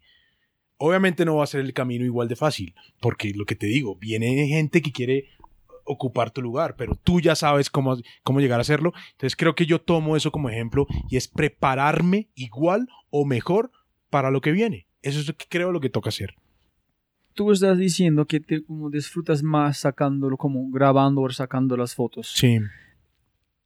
Yo me encanta planear fotos, pensar en qué podemos hacer. Me encanta ver fotos, pero yo odio sacar fotos. Okay. La verdad. Yo hace dos, hace un día termino leyendo un libro de Andre Agassi, de su, de su vida, se llama Open. En este man dijo que odio tenis de toda su vida, no le gustó pero fue muchas más cosas de la competencia. Yo aprendí en este, en este, en este cosa que a veces tú puedes hacer una cosa que, es que haces, que disfrutas, pero no es necesario disfrutar tanto, todo. Mejor dicho, como todo. Puedes disfrutar cómo los puntos conectan, pero no es necesario disfrutar todo. Es porque ellos preguntaron a un hombre que es un como un medalista en los Olímpicos nadando le encanta que haces y dijo, no, piensas que me encanta como madrugar cuatro de mañana, saltarme en una piscina y mirar uno como rayo como negro para como dos horas como a la, a la más alta capacidad que tengo para respirar. No, pero el mundo de nadar me encanta. Claro. Entonces, ¿qué es? ¿Tú disfrutas todo? ¿Hay cosas que, es, que, que son más duro cumplir o cómo Claro, hay cosas que no, que hay cosas que no disfrutas. En esto en lo que yo me metí, digamos que yo empecé a viajar mucho cuando tenía 17, 16, 17 años, empecé a viajar un montón. Y en esa época también empezaba a decir, bueno, mi sueño tiene que ver mucho con viajar. Y empecé a viajar. Hoy en día viajo demasiado, ya es demasiado que a veces dejo de disfrutarlo. A veces no es que me encante la idea de subirme a un avión mañana a las 4 de la mañana estar en el aeropuerto porque el avión será a las 5. No es que lo disfrute todos los días. Los las primeras veces era increíble, me voy. Ya hay momentos en que te, te toca subir no sé qué y te vas de este avión y te subes al otro, entonces ya son momentos como, ah, ¿en serio? Pero en lo que estoy haciendo es como el sacrificio que hay que hacer. La otra, me pierdo muchos cumpleaños de, mi familia, me pierdo estar con mi familia muchas veces, con mi hijo que está en Inglaterra, no puedo estar con él todo el tiempo. Eh, hay muchas cosas que no disfrutas, obviamente, pero creo que si quieres lograr cosas grandes tienes que sacrificar otras cosas grandes también. Entonces creo que hay como que una balanza pienso que en este momento estoy tratando de hacer un balance para poder disfrutar el 100% del tiempo. Entonces, claro, no tomar todos los vuelos, sino mirar y hacer un mejor plan y para poderlo disfrutar mejor, porque también hay si tú corres, es más pro, corres como loco, es más probable que te estrelles a que si vas a una velocidad adecuada, puede que tengas más tiempo de mirar y de tomar mejores decisiones. Entonces creo que en este momento estoy como balanceando el tema para poder disfrutar todo. No te digo que no disfruto, ¿cómo no voy a disfrutar estar viajando por todas partes? Claro que lo hago, era mi sueño. Em, pero digamos que estoy tratando de balancear para poder también disfrutar eh, otras cosas, descansar. Eh, no todo tiene que ser trabajo tampoco. Hay que, hay que estar con los amigos, es lo que hablábamos al principio. 30 años se te van en un segundo, 15, 10 se van en un segundo. Hay que cogerla suave también. Hay que, hay que disfrutar también. Y cuando... ¿Dónde me voy con esta pregunta? Voy a pensar. ¿Qué es el próximo paso para vos en el sentido que hay una cosa para un creativo, para dejar un parte creativo a otra persona, para hacer otra cosa más importante? Es de, como se necesita demasiada fuerza. Por ejemplo, para vos decir, listo, Robbie, aquí es la cámara, tiene que ir por acá, ese es que necesita, y yo voy a combinar las pedacitos para contar la historia porque no quiero viajar. Entonces, a veces tú tienes que como relajar como cosas a otras personas para tú puedes mover en una dirección u otra, ¿no? Claro. ¿Qué es el futuro para vos en tus historias que quieres contar en cómo es, en dónde es tu parte que está jugando en esta historia?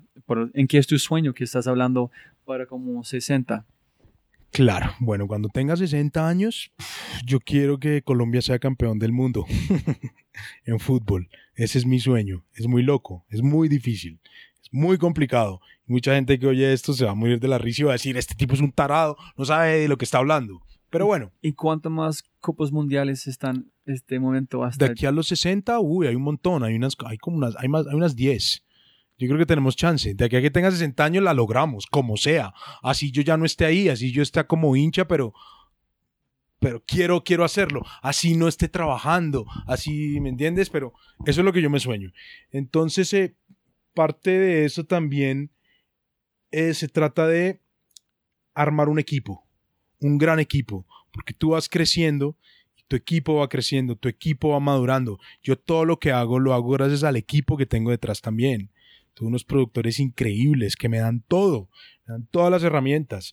Em, tengo gente que me ayuda y parte de, educar y de, mm, entrenar a ese equipo es parte de lo que va a ser el éxito a futuro, porque a lo mejor muchas veces cuando yo tenga 60 años ya no voy a tener la capacidad física de poderme mover como me muevo hoy en día. Entonces, pienso que ojalá, Ojalá se pueda dejar un equipo entrenado, que podamos seguir haciendo lo mismo y podamos conquistar y cubrir muchos más Juegos Olímpicos, muchas más Copas del Mundo, todas las Copas Libertadores que se nos ocurra. Ese es como mi sueño. Y mi sueño, eh, como sí, es ojalá poder cubrir y documentar, documentar cuando Colombia quede campeón del mundo en fútbol.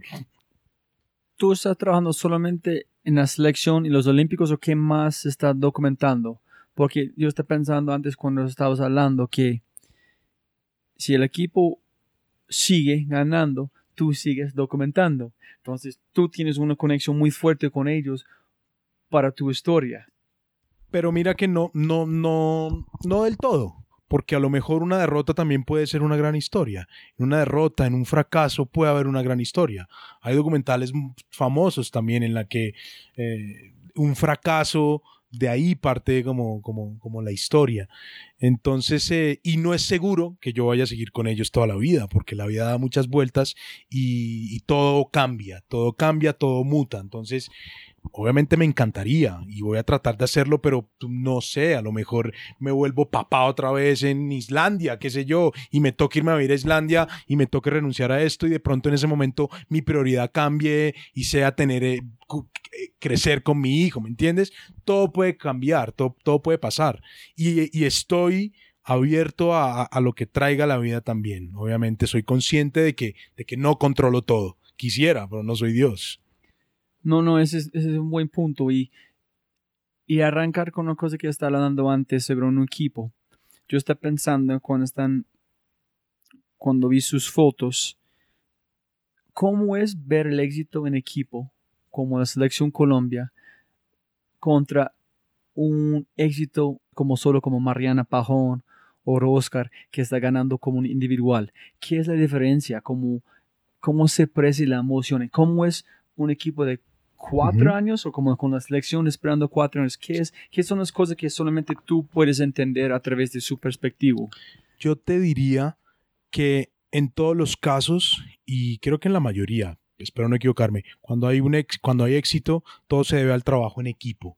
Tú en el caso de Mariana ves a Mariana, Oscar, o en el caso de Oscar, a Oscar Figueroa o a Carlos Ramírez, la gente piensa, claro, ellos ganaron solitos, pero tienes que tener en cuenta que ellos tienen un coach detrás, tienen un psicólogo detrás, tienen un eh, preparador físico, tienen un eh, fisioterapeuta, tienen, tienen un equipo detrás que eso fue lo bonito que, que pude experimentar ahora eh, en, en los Juegos Olímpicos y es ver cómo toda la delegación colombiana arman un equipo.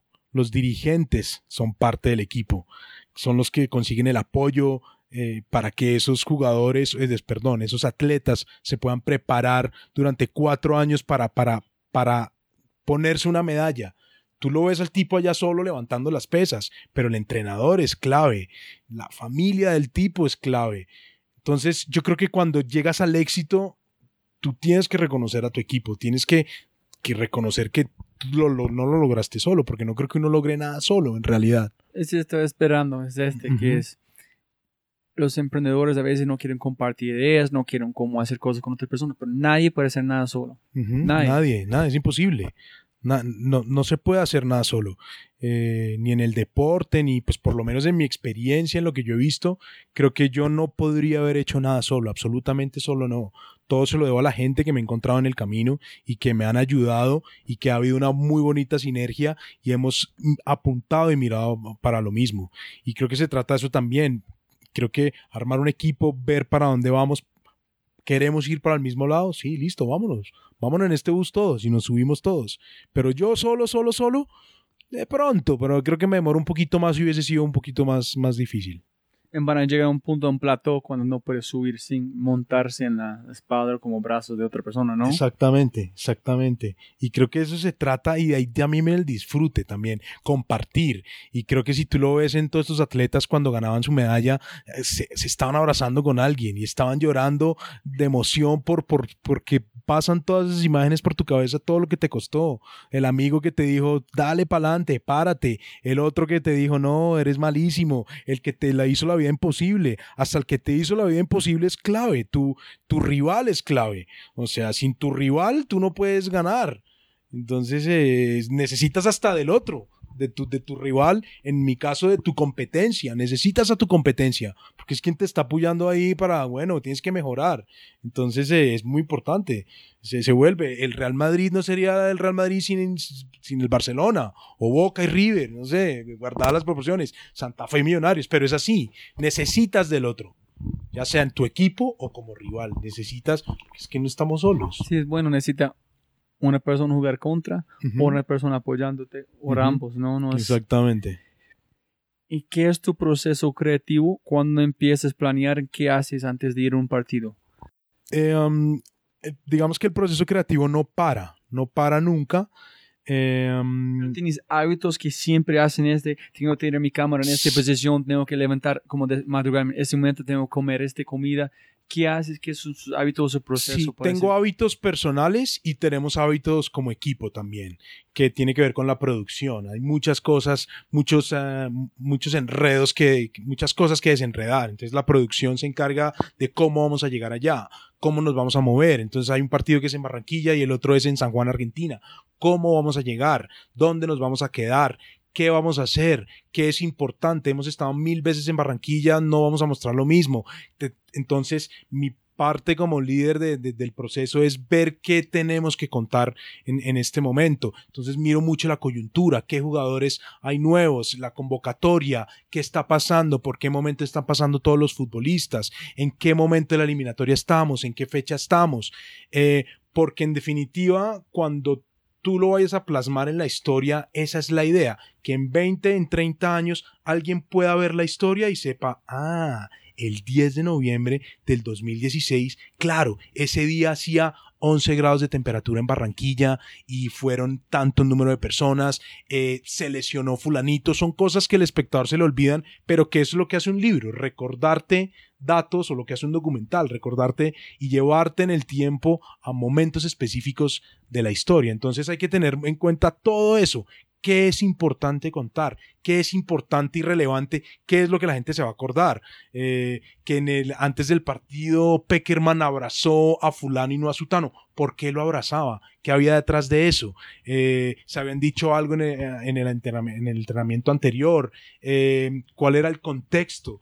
todo bailado, es como, es como, es como, como, como una historia. Entonces, los hábitos, claro, hay, hay que estar escribiendo, hay que estar eh, como que muy pegado a la información y casi que escribiendo la historia en bruto, con muchos datos, porque son muchos datos que a la hora cuando estés haciendo el montaje te van a servir para, para montar la historia. Es muy difícil por memoria tú acordarte. Mientras que yo, digamos, tengo una serie de apuntes que son los mismos apuntes que hacía cuando tenía 12 años. Yo voy haciendo apuntes, listo, se lesionó en el minuto tal, no, convocaron a este en el último momento, no, metieron a este, porque esos, esos son puntos de giro o son herramientas que me funcionan a mí para construir puntos de giro en una historia, por ejemplo. ¿Y qué opinas? ¿Qué es como si una persona me va a preguntar en un, un frase, un nombre, ¿qué haces? ¿Estás un cuentacuentos? ¿Estás como... Para mí este que fue... Cuenta chistes. no, es, es como cuando después de escuchar la historia con Camilo Rosso, después de escuchar el podcast, después de nuestra conversación, porque no estaban conscientes de este momento. El man es un experto en cuentacuentos. En este es un transición directamente. a Rosso, fotos. Rosso sí. yo soy experto en cuenta chistes malos. No, mentira. No, mentira. Tengo una prima, se llama Huesos, porque tiene El cuentahuesos. Mi- Yo quisiera ser como el cuentahuesos. No, mentira. es, es mi sueño frustrado. Es más, ese es mi otro sueño. Ser el próximo cuentahuesos. Sí. No, no. Eh, ¿Cuál era la pregunta? No. ¿Qué, qué, cómo que hace? ¿Como contar historias? ¿Es un Sí. documental, dicen este? Cuando Sí. dicen como documentarios, diciendo contando historias. ¿Qué es? Cuando tú estás empezando, ¿cuándo sabes cuando la historia termina? ¿Cómo empieza la historia? ¿En, en- ¿Tú encuentras la historia mientras o ya tienes la historia que quieres contar y solamente sacan los pedacitos para contarlo? Yo tengo clara la historia que quiero contar siempre, casi siempre, que es y es y lo más difícil es explicar qué es lo que quiero contar. Eso es lo más difícil. Em, pero digamos que yo, yo, yo sé qué historia quiero contar siempre. Y, y es, es muy loco porque yo lo tengo en mi cabeza, lo tengo en mi corazón y, y sé qué capturar en cada momento en lo, que, en, lo que, en lo que es mi idea de lo que quiero contar. Es difícil de explicar, es demasiado difícil. pero casi siempre yo, yo sé qué quiero contar. Digamos que, bueno, hago documentales, pero también por, por porque hay que pagar el arriendo, obviamente, se hacen otras cosas. Entonces haces colaboraciones para marcas publicitarias, en el cual hay que contar historias específicas que también se trabajan en conjunto con una agencia, eh, con unos creativos. Entonces ahí es mucho, digamos que ahí hay un equipo más grande en el que se construyen historias puntuales para contar. En cuanto a lo que a mí me gusta contar, me gusta contar eh, la vida misma, lo, lo, lo, que pasa con gente natural, lo que puede estar pasando. O sea, si, si yo estuviera aquí, a mí me gustaría estar grabándonos a nosotros dos y poder dejar este momento para que en 30 años, depende como yo lo cuente, a alguien le dé ganas de, de verlo. Porque si lo cuento mal, puede ser aburridísimo y nadie lo quiere ver. Entonces ahí está la gracia, ver cómo yo con la cámara y con qué elementos eh, de los que hay alrededor los junto para que en esa historia que yo cuento, que en definitiva, cuando, así como cuando tú vayas a editar este programa, todo lo puedes editar y puedes hacer magia, todos los elementos que tengas te sirvan para hacer magia y que sea interesante y que quede bien contado. No sé si se entendió. No, no, no. y estoy pensando que tú tienes que hacer es más complicado porque tienes fotos, videos, audio, videos que ya personas, otras personas han grabado. Sí. Momentos que posiblemente van a grabar después. En combinar en una cosa que es coherente, que todas las personas, en el sentido que las personas entienden tu visión. Claro. Y hay otra cosa. Por ejemplo, en este momento, yo quisiera contar eh, cuando somos campeones del mundo. Pero a ti, ¿quién te asegura que vamos a ser campeones del mundo? Eso es imposible. Mucha gente que dice, estás loco. Y a lo mejor me, me, demoro 30 años haciéndolo. Pero yo sé lo que quiero contar. ¿Entiendes? Entonces, yo sé los elementos que necesito y todo lo que tengo que unir. Y estoy loco. Y es imposible. Y a lo mejor no lo logro. Pero ya tienes la historia como claro, contar cuando ganan. Claro. Uh, sí, creo que sí. Sí la tengo. Entonces, en 2026, cuando ganamos la Copa Mundial, ¿ya tienes claro la historia que quieres contar? Hasta ya no, porque creo que creo que en mi, en mi libreto la ganamos antes. Estoy un poco loco. Creo que la ganamos antes, pero claro, me imagino que es una vaina muy loca. Es algo que nadie se imagina. Que ahí sería exitoso, ahí sería bonito. Eh, espero no demorarme tanto. Espero no demorarme hasta el 2026, pero si toca, toca. Igual el 2026 está allá, ya no falta nada. No, ya. Sí, ya, de verdad. Listo, hermano, ya llegamos a las últimas preguntas. Ok. Pregunta número uno es, ¿el peor consejo o el mejor consejo o ambos que has recibido durante tu vida? Bueno. Posiblemente el prof, no sé. Uh, el mejor consejo tiene que ver con eso, como el profe, eh, que, y, y, que no me lo dio así literal, no me lo dijo, pero el consejo que yo recibí fue que creyera y que disfrutara lo que yo hacía, que descubriera para lo que yo era bueno y que hiciera eso. Creo que ese fue el mejor consejo, que, que hiciera lo que en lo que que hiciera lo que más me gustaba y que siguiera y que estuviera donde mejor me sintiera gusto. Creo que ese fue el mejor consejo no me gusta cuando las personas dicen a los niños, hacen que están apasionados, pero es imposible saber que estás apasionado antes de hacer una cosa mil veces. Cuando tú estás diciendo sin pensar en este, sabes, uff, me encanta en este, pero tienes que trabajar para recibir permisión, tener una pasión. Y tú dices, yo sé terrible al fútbol. No significa que tienes que eliminar este sueño es como yo dije, somos plastilina. Combinar muchos sueños, muchas habilidades para hacer una cosa que es tu sueño, sí. que es tu propio como carrera. No tiene que decir no a cosas, dejar cosas al lado porque no está buena. No tiene que pensar que porque es loco no puedes. No, es tomar un pedacito de este pedacito, en este es ¿qué hago? Para mí es espectacular que tú dices, soy bueno en este, pero encontrarse en tiempo. Soy terrible en fútbol, pero no voy a dejar el fútbol al lado. Voy claro. a seguir. La selección Colombia es importante. No van a dejarlo. En combinaste en Just en este momento haciendo cosas increíbles porque Gracias. construiste su propio pasión y sueño que no es escrito en el libro. Fotógrafo como documentar de selección de Colombia desde este tipo de como contando historias de este. No hay, no hay un libro. No hay libro. como construirse su propio libro, su propia historia. Entonces, es muy chévere. Muchas gracias, muchas gracias. Bueno, y el consejo, el peor consejo, eh, creo que esto ya te lo han respondido probablemente, pero el, el peor consejo pudo haber sido muchas veces que le hayan aconsejado a uno como rendirse o retirarse. Creo que eso, y a eso le tengo muchísimo miedo, como a rendirme. Eh, soy terco, soy terco y me voy a morir siendo muy terco. Es un defecto también, lo sé, pero tenemos miles. Eh, pero creo que ese consejo nunca lo tomé. Como cuando estaba todo muy mal, renunciar, retirarse, como que esa no era la salida. Porque lo he visto en la gente que está alrededor eh, y creo que los que al final la logran no, es gente que no se retiró nunca. En eso es complicado. Es como yo dije, Tóxico Mano tiene un, un calcomanía que tiene una cosa que dice no hable mierda. Y yo digo a las, mis consejos de personas, si tú estás rodeando con amigos que están juzgando tus sueños, buscan amigos nuevos. Claro. Si no están criticando de una manera que, ¿por qué usaste esta cámara? ¿Por qué no fuiste allá? Ese es bueno. Pero a veces es una locura, no puedes hacer este. ¿Por qué no tienes un trabajo normal? Buscan amigos nuevos, porque es de, de llegan a un punto cuando las personas dicen como rendirse, Sí. es un punto que tú no puedes, el capitán va a decir, listo, voy a parar. Sí, no. No lo tolero. Yo por lo menos no, no tolero eso. Si empecé a pintar la pared, la termino. La termino. No la dejo así. A la mitad pintada era azul. Me pusieron a pintarla de rojo. Voy en la mitad, la tengo que terminar. No, pero es que no. La termino. Déjeme terminarla. A ver qué pasa. Yo la termino. Y después hablamos. Y después hablamos. Déjeme terminarla. A lo mejor quedó mal y nada no funciona, nadie la ve, no importa. Pero pues yo empiezo y termino. Lo que sea hay que terminarlo. ¿Qué, si puedes escoger qué superpoder vas a escoger? Cualquier superpoder. Uf, siempre me llamó mucho la atención la palabra omnipresencia.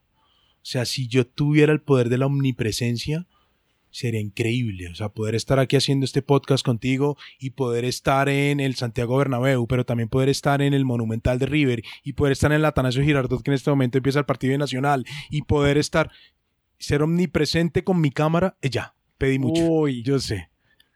Que es en definitiva lo que, como se trata de jugar y es un arte y de, y de, y, y de hacer que parezca algo que no es, es casi lo que yo trato de hacer. Si tú ves en las historias que yo cuento, es como, pero, pero ¿cómo? O sea, estaba en todas partes. Entonces, porque con la edición, con el tiempo, tú estuviste en el 95 en, en Budapest, después en Los Ángeles, están en una sola pieza, puedes hacer parecer que le diste la vuelta al mundo en, en un mes. y están usando otras personas para correr y no estás viajando. Viajando mentalmente, pero no físicamente, ¿no? Exactamente. Ese sería, ese sería el poder que me gustaría tener. Aparte porque creo que es un poder divino. Es un poder divino que, que si me lo vas a dar, ojalá me lo vas a dar o qué. Pero wow, no, ne- en- pero ¿dónde vas a parar? No van a decir, voy para allá, ay, no me voy para allá. Y finalmente estás en como. Pero si estás, tiene este, están en de, todos. de pronto perdería gracia, ¿sabes? Hasta perdería gracia porque estoy en todas partes y... Pero creo que es algo, es eso y es mucho de, de- de- de lo que aprendí como siendo periodista, como eh, poder estar en todas partes y que explotó una bomba en Madrid y ahí estaba yo con la cámara, tú ni la foto. ¿ah? Pero a lo mejor perdería la gracia. Porque creo que eso es como, como, el, como, como el talento también de poder intuir y estar en el momento donde, cuando pasan los hechos. No sé, voy a pensar, pero pienso que es como eh, es los dos. Pienso que ya estás en, un, en una manera u otra, como que yo entendí que explicaste, cuando tú estás en la cancha en un lugar, ya estás en todos los lugares posibles en un momento, en el tomas la decisión por cuál es lo uno que es mejor. Sí. Porque si tú puedes ser en todos los partidos, para un partido mejor de otros. Claro. Y, hay, y no puedo ir a todas y no puedo estar en todas, no se puede. Y hay muchas fotos que me pierdo y hay muchos momentos que me pierdo. Así como al final del día, ¡wow! ¡Qué plano el que tengo! También por dentro digo, ¡ah! Me, perdí me perdí un planazo porque tomé una mala decisión. Entonces, por eso pido ese poder. No, me gusta, me gusta. Si puedes poner una cartelera enorme enfrente del aeropuerto El Dorado, enorme, enorme, con cualquier mensaje, ¿qué mensaje vas a poner? Si pudiera poner un cartel gigante en el dorado, Más grande. el más grande de todos sería un cartel que se viera desde el aire cuando viene la selección Colombia de fútbol en el avión, así como cuando venía desde Brasil, un cartel que se pueda leer Colombia campeón del mundo. Ese es el letrero que Ese es la-. Ese porque dijiste que ya sabes qué van a poner. Exactamente. Wow, ese sería wow. Ese sería, ese sería bueno. Tiene que hacerlo. Tengo que Cuando ellos hacerlo. ganan, tienen que hacerlo. Toca hacerlo. Toca hacerlo. Como sea, hay que hacerlo. En quién sabe qué material en qué podemos hacer en esta época, ¿no? Con tecnología. Imagínate. Una cosa que sube, No, mueve, pero, pero flota. estás diciendo que lo vamos a ganar en 30 años o qué? No, no, no. No, no, estoy Ah, bueno. cinco años. Cinco años porque la tecnología Para va muy rápido. señal que es como con drones que Sí, están es usando. verdad, pero es verdad. Cosas solar que suben con el avión, bajan con el avión, que están allá al lado del avión todo el tiempo, ¿no? Todo bueno, imagínese, de cuando, con la selección Colombia. Si tú vas acá desde Bogotá a Medellín hasta Cartagena, hay drones volando alrededor que dicen selección como, como Colombia, campeón del mundo. Todo el tiempo, ¿no? Cada vuelo tiene otro avión que tiene el mensaje. Entonces no puedes ver las nubes, solamente un otro avión que dice el mensaje. Tremendo. Hagámoslo. Hay que hacerlo. Eso es, eso es lo que yo quisiera que dieras el letrero. Ya está. ¿Y qué es la creati- creatividad para vos? ¿Qué significa esta palabra? Para mí la creatividad es un momento o momentos de inspiración y de meditación, de conexión. No es fácil.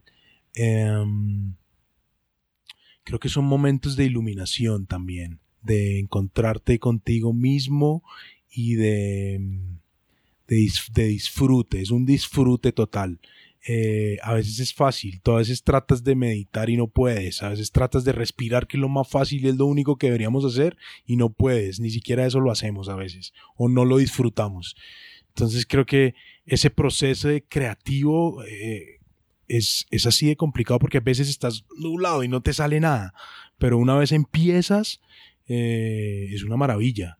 Es un momento de iluminación y las ideas o cuando llegan, hay, hay veces es- es- esos momentos creativos y esas ideas llegan cuando ni siquiera te lo propones. Veces, listo, me voy a sentar a pensar voy a inventarme una idea y no llega nada.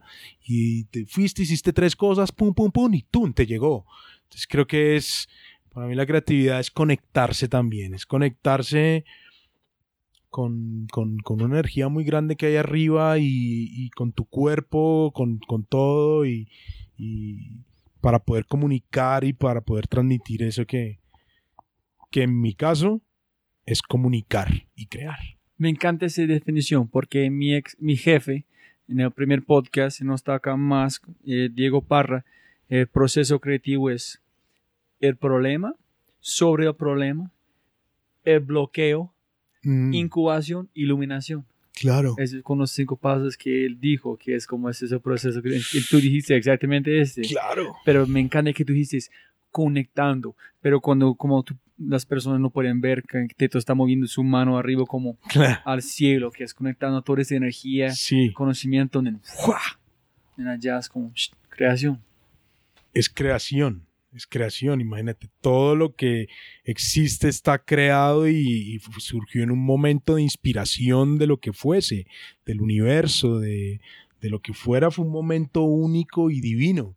Entonces, creo que esos momentos en los, en los que le llegan a uno esas ideas y esas cosas y esos llamados y esa voz eh, son momentos divinos, porque lo son. Y como dijiste, ya están como creados. No hay nada nuevo, solamente es conectando puntos. No hay nada nuevo, cosas. exactamente. Son conexiones nuevos que hacen cosas únicas, ¿no? Exactamente. La material ya está acá. ya está, ya está todo, hay que conectar esos puntos, hay que unirlos, hay que recibirlos eh, y conectarlos de la mejor manera. Creo que a lo mejor para eso estamos acá también.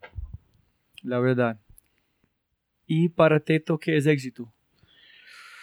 Uf, el éxito. Uf. Uf. Para mí el éxito puede ser, te lo he dicho mil veces en esta charla, el éxito es tener contento a Teto cuando tenía 12 años. Ay, eso es. si yo me siento con él y ese loco me mira y se muere de risa y me da un abrazo, creo que la logré. O sea, no defraudar a ese loco. Porque ese loco cuando tenía 12 años sabía que quería. Entonces de eso me encargo yo. No sé si sea éxito, pero quiero que él esté feliz. no, ese es demasiado bueno. Y está pensando justamente hoy, yo siempre tenía muchos problemas en mis trabajos, mucho, porque Ujú. siempre pensé que yo podía hacerlo mejor. Claro. Siempre, en peleando con el jefe. En mi papi, ¿qué pasó? ¿Por qué cómo renunciaste? ¿O qué pasó? ¿Por qué despidieron? No, porque este man no sabe qué está haciendo. Hay muchas maneras de hacerlo. Y yo pensé que era un fracaso. En este momento estoy trabajando como con un creativo en Banco Colombia. En ese tipo de cosas, ellos están como premiando pensar como este. Y Ok. Finalmente, todo lo que he hecho desde un niño pensando diferente que pensando estoy equivocaron. Lo estás como logrando. está, hay un beneficio. Hay un beneficio. Entonces, que es ¿cómo es? sentirte bien. Conectarme con este sentimiento. Con ese sentimiento y ese sueño que tenías atrás y de pronto a lo mejor ese es el éxito. Lograr, bueno, es cliché, lograr tu sueño. Pero puede ser. Éxito es cuando tú entiendes que todo han hecho como los problemas. Que vale vas por el camino que es, puede ser también. Que vas por el camino que te gusta, que estás cómodo. Pero me gusta como te dice, conectando a un punto en, en el pasado Sí. y a razón. Pero tú es más, más como, no, Pero, pero, pero creo que es eso porque tú de pronto no me creías al principio cuando empezamos a hablar que te decía que yo cuando tenía 12 años yo me imaginaba el 2016. Así como te digo, en el 2016 me imagino el 2036. Me lo tengo que imaginar. Y entonces cuando esté en el 2036, el teto del 2036 tiene que abrazar al del 2016 y mirarlo y se tienen que abrazar y decir, loco, la logramos. Eso puede ser éxito, como como sí, ponerte de acuerdo contigo mismo y, bueno, y no sé si quepa decir ser feliz, no sé. No, no, no, ese es espectacular. Si, si, si pueden, el futuro tú mismo, Sí, pueden abrazar tú mismo de presente, sí. ese es éxito. Pero Es- tiene que ganarlo. Nadie van a regalar este. nadie te lo va a Tiene que pensar, yo quiero hacer este, yo sé que voy a tener esta conversación y pelear, pelear por este. Eso es. Eso sí que toca, toca pelear.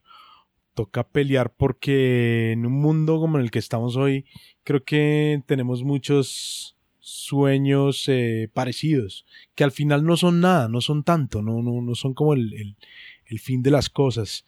Eh, creo que a estas alturas ya quiero cosas diferentes a las que quería cuando tenía 12 años. Y creo que el teto, creo, o quiero que el teto del 2036 tenga o esté en, otro nivel, en otra, y no solo, pues obviamente no material, sino en otro, en otro nivel.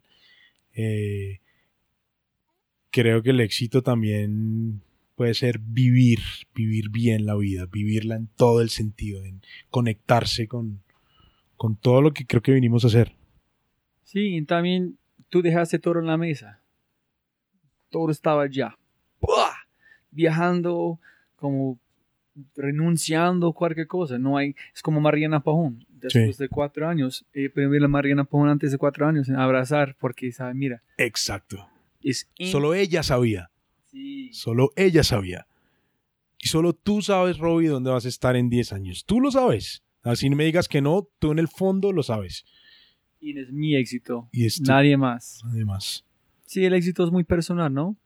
No es una cosa que puedes, cualquier persona puede medirlo. No puede ser personal, pero también como hablábamos antes, también hay éxito en equipo también, porque creo que también construyes sueños en equipo, con tu familia, con tus amigos, con la gente de tu trabajo, puedes tener sueños en común y al final de pronto, o si yo decimos, nos imaginamos y tenemos un sueño dentro de 10 años y dentro de 10 años vamos a decir, viste loco, qué tal lo estúpido que pensábamos hace 10 años. La logramos. Entonces creo que pueden haber dos tipos de éxito. No, no. Y Nesta, ¿qué piensas si hay, es un éxito si no, si no hay nadie a compartir? Si no puedes compartir su éxito, ¿es un éxito? ¿O solamente es... Mm, de pronto sí, porque lo estás compartiendo con, con- con- contigo mismo. Sin que, sin que Sí, suene sí. egoísta, ¿no? Sin que suene No, no, es egoísta. la verdad. Pero, pero no, pero te entiendo lo que quieres decir, porque muchas de las cosas o que tú crees que son éxito es porque te, ha- te dan halagos, te felicitan. Entonces tú no eres exitoso si no te felicitan, si no te reconocen, si no te... ¿Me entiendes? Pero no necesariamente. No necesariamente eres exitoso si te reconocen, si te aplauden, si eres famoso, si sales en una revista, no necesariamente, porque a lo mejor el que te, lo que tú soñabas no era eso, y eres exitoso, sin que lo sepa todo el mundo. Eres exitoso para ti. Y para los que te quieren. Sí, y es... Yo tenía una, conversación con un amigo que es que está ayudando a mucha gente, que es, tiene que sentirse bien antes de agregar valor a otras personas o puedes agregar valor a gente en ellos pueden ayudarte a sentir bien. Es como tú tienes que tener éxito, tienes que ayudar a otra gente para tener tu propio éxito o puedes tener tu propio éxito en otras personas para compartir con tu éxito. Yo creo que sí, tienes que compartir, tienes que compartir a la otra gente y porque concluyamos eso hace poquito, los dos también. Necesitas de, de solos no estamos, no estamos en una cajita eh, estamos rodeados de todo. Y cualquier cosa que hagas eh, tiene que ver con, con, con, tu entorno. Con, Sí, yo tengo dos hijas, tú tienes un hijo, ¿sí? Si mis hijas van a hacer cosas, en ser felices en subir, este para mí es más éxito de mi vida. Exacto. Mi éxito es basado en otras dos personas en este momento. Exactamente. No es para mí. Yo tengo que tener mi éxito en este momento, que ellos tengan su éxito para tener mi último éxito. Claro, y tu éxito también creo que puede hacer feliz a tus amigos, los hace sentir orgullosos, a tus, a tus padres, a tus hermanos. Creo que tu éxito no es tu éxito. Ahora mira lo que estamos concluyendo. No es solo tu éxito. Es el éxito de toda la gente que, que alguna vez de pronto vio, uh, mira lo que ese man quería, mira lo que tan y mira, lo logró. Creo que hay mucha gente que disfruta tu éxito también. No es éxitos, éxitos. Éxitos. Eso es. Éxitos. Excelente. Éxitos, éxitos en todo. Y la, la última cosa antes de terminar, Teto, es, ¿hay un consejo, hay una cosa que quieres compartir con la gente antes de terminamos, una cosa que olvidamos de hablar?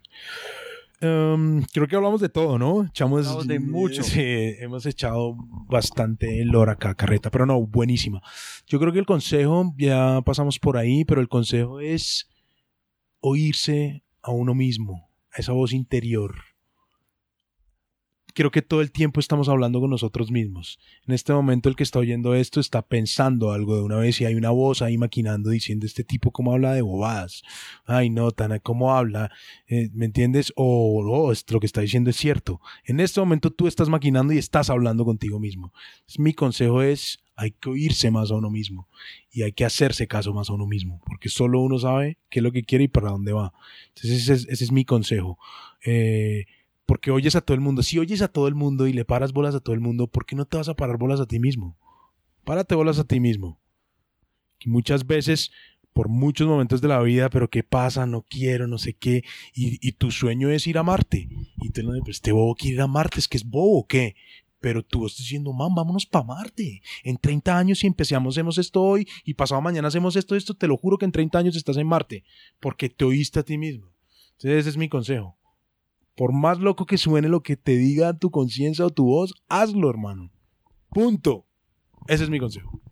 Dile otra vez, ¿qué es? Oír. Oírnos a nosotros mismos. Oírte a nosotros mismos. Por... Oírse a uno mismo. Y la última, montando, combinando este, una persona dijo que siempre estamos hablando a nosotros mismos, menos de hablar a otras personas. Entonces, pues hablar a otras personas y oírse a nosotros mismos. ¿Me entiendes? De que cuando yo hablo a veces estoy hablando que yo quiero escuchar, no que pienso que la otra persona quiere entender. Entonces ese es el fracaso, tiene que hablar al otro. Sí. Pero también cuando estoy escuchando, tengo que escuchar. Claro, cuando escucharte a ti mismo. Esto que yo estoy hablando, pues claro, pues tienes una boca y tienes dos oídos. Por algo es. Creo que eh, todo lo que tú dices es para ti también mentalmente y verbalmente. Entonces, hay que... Porque todo, todo, todo tiene una especie de poder, pienso yo. ¿No? Entonces... Todo. Todo. Absolutamente todo. Lo que tú estás pensando en este momento, lo que yo estoy pensando, todo lo que dijimos hoy, eh, todo tiene poder. Entonces hay que, hay que tomarlo y hay que usarlo. Teto, como empezamos, siempre se puede ganar más plata, pero no puede ganar más tiempo. Entonces, mil gracias por su tiempo. Roy, mil gracias a ti, hermano. De verdad, muchas gracias por la invitación, por contactarme y pff, qué buena charla, hermano. De verdad, un placer tenerte aquí en Bogotá. Y para las personas que pueden buscarte, ¿dónde están sus videos? ¿Dónde pueden encontrarte? Instagram. Yo voy a poner todos los links en mi página, pero ¿dónde se pueden encontrar los videos? Todo lo que has hecho. Vale, eh, bueno, Instagram hay muchas fotos de mi vida, no sé qué, pero ahí pueden ver un poquito lo que hago, como los viajes, lo que hago. También pueden ver em, el trabajo que he hecho, lo podrían ver en la página de Vimeo. Eh, buscan Mercadeo Deportivo Integral, que es básicamente la empresa que sube todos los videos que yo hago, eh, es con quien trabajo. Em, pueden buscar y estar muy pendientes de un documental, unos documentales que dirigí ahorita para RCN Televisión relacionados con el cubrimiento de las delegaciones colombianas en los Juegos Olímpicos y Paralímpicos. Falta un capítulo por salir al aire. Eh, próximamente va a salir en el canal de RCN en Colombia. Eh, también pueden buscar eh, Diario de un Sueño, que fue el documental de lo que estuvimos hablando al principio durante todo este podcast. Se llama Diario de un Sueño, eso lo hicimos con Canal Caracol eh, con, con la Federación Colombiana de Fútbol. Eh, y ya en Instagram y no sé, tú puedes poner también más links. Listo. Gracias, Parce. Roy, un abrazote. Gracias. Chao. Este episodio está patrocinado por Cabeza Rota, un estudio digital de animadores, diseñadores e ilustradores. Se puede ver su trabajo en www.cabezarota.com. En sí, vas a enviar un mensaje en su página web. Habla de este podcast. Se puede recibir 20% de descuento en tu primera animación, logotipo, diseño web. www.cabezarota.com. Como siempre, gracias a todos por su atención y espero que obtengan algo tangible de la entrevista que pueden utilizar para abrir una nueva oportunidad y aplicarla en sus vidas. Si les ha gustado lo que han oído y desean acceder a todas las personas mencionadas, los links, las notas y las herramientas, por favor, vayan a www.thefryshow.com. Y jóvenes amigos míos, mil, mil gracias, abrazos grandes y hasta el próximo episodio. Yo soy elgringolow.com y este otro episodio de The Fry Show.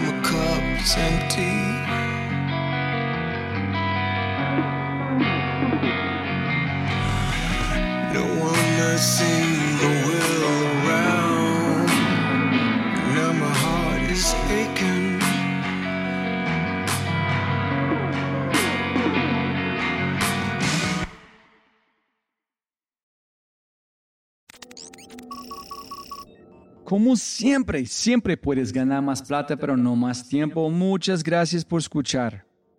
Antes de terminar, unas cosas importantes para preguntar y mencionar. Número uno, deja una calificación en Spotify. Ya, ya, déjala. Literalmente toma segundos y como yo mencioné, el impacto es enorme. Además, estarás garantizado de sentirte increíble el resto del día. También estamos produciendo todo el contenido en YouTube. El canal es espectacular. Tengo mi newsletter Conejo Blanco, las notas del podcast y los enlaces, las transcripciones. Nuestro otro podcast, Matamos Preguntas, escúchalo. Y más se puede encontrar en thefryshow.com. Y si quieres enviarme un mensaje o patrocinar el podcast, puedes enviarme un mensaje usando cualquiera de mis redes sociales con mi nombre a Robbie J. Fry. Gracias, abrazo grande y sigue escuchando.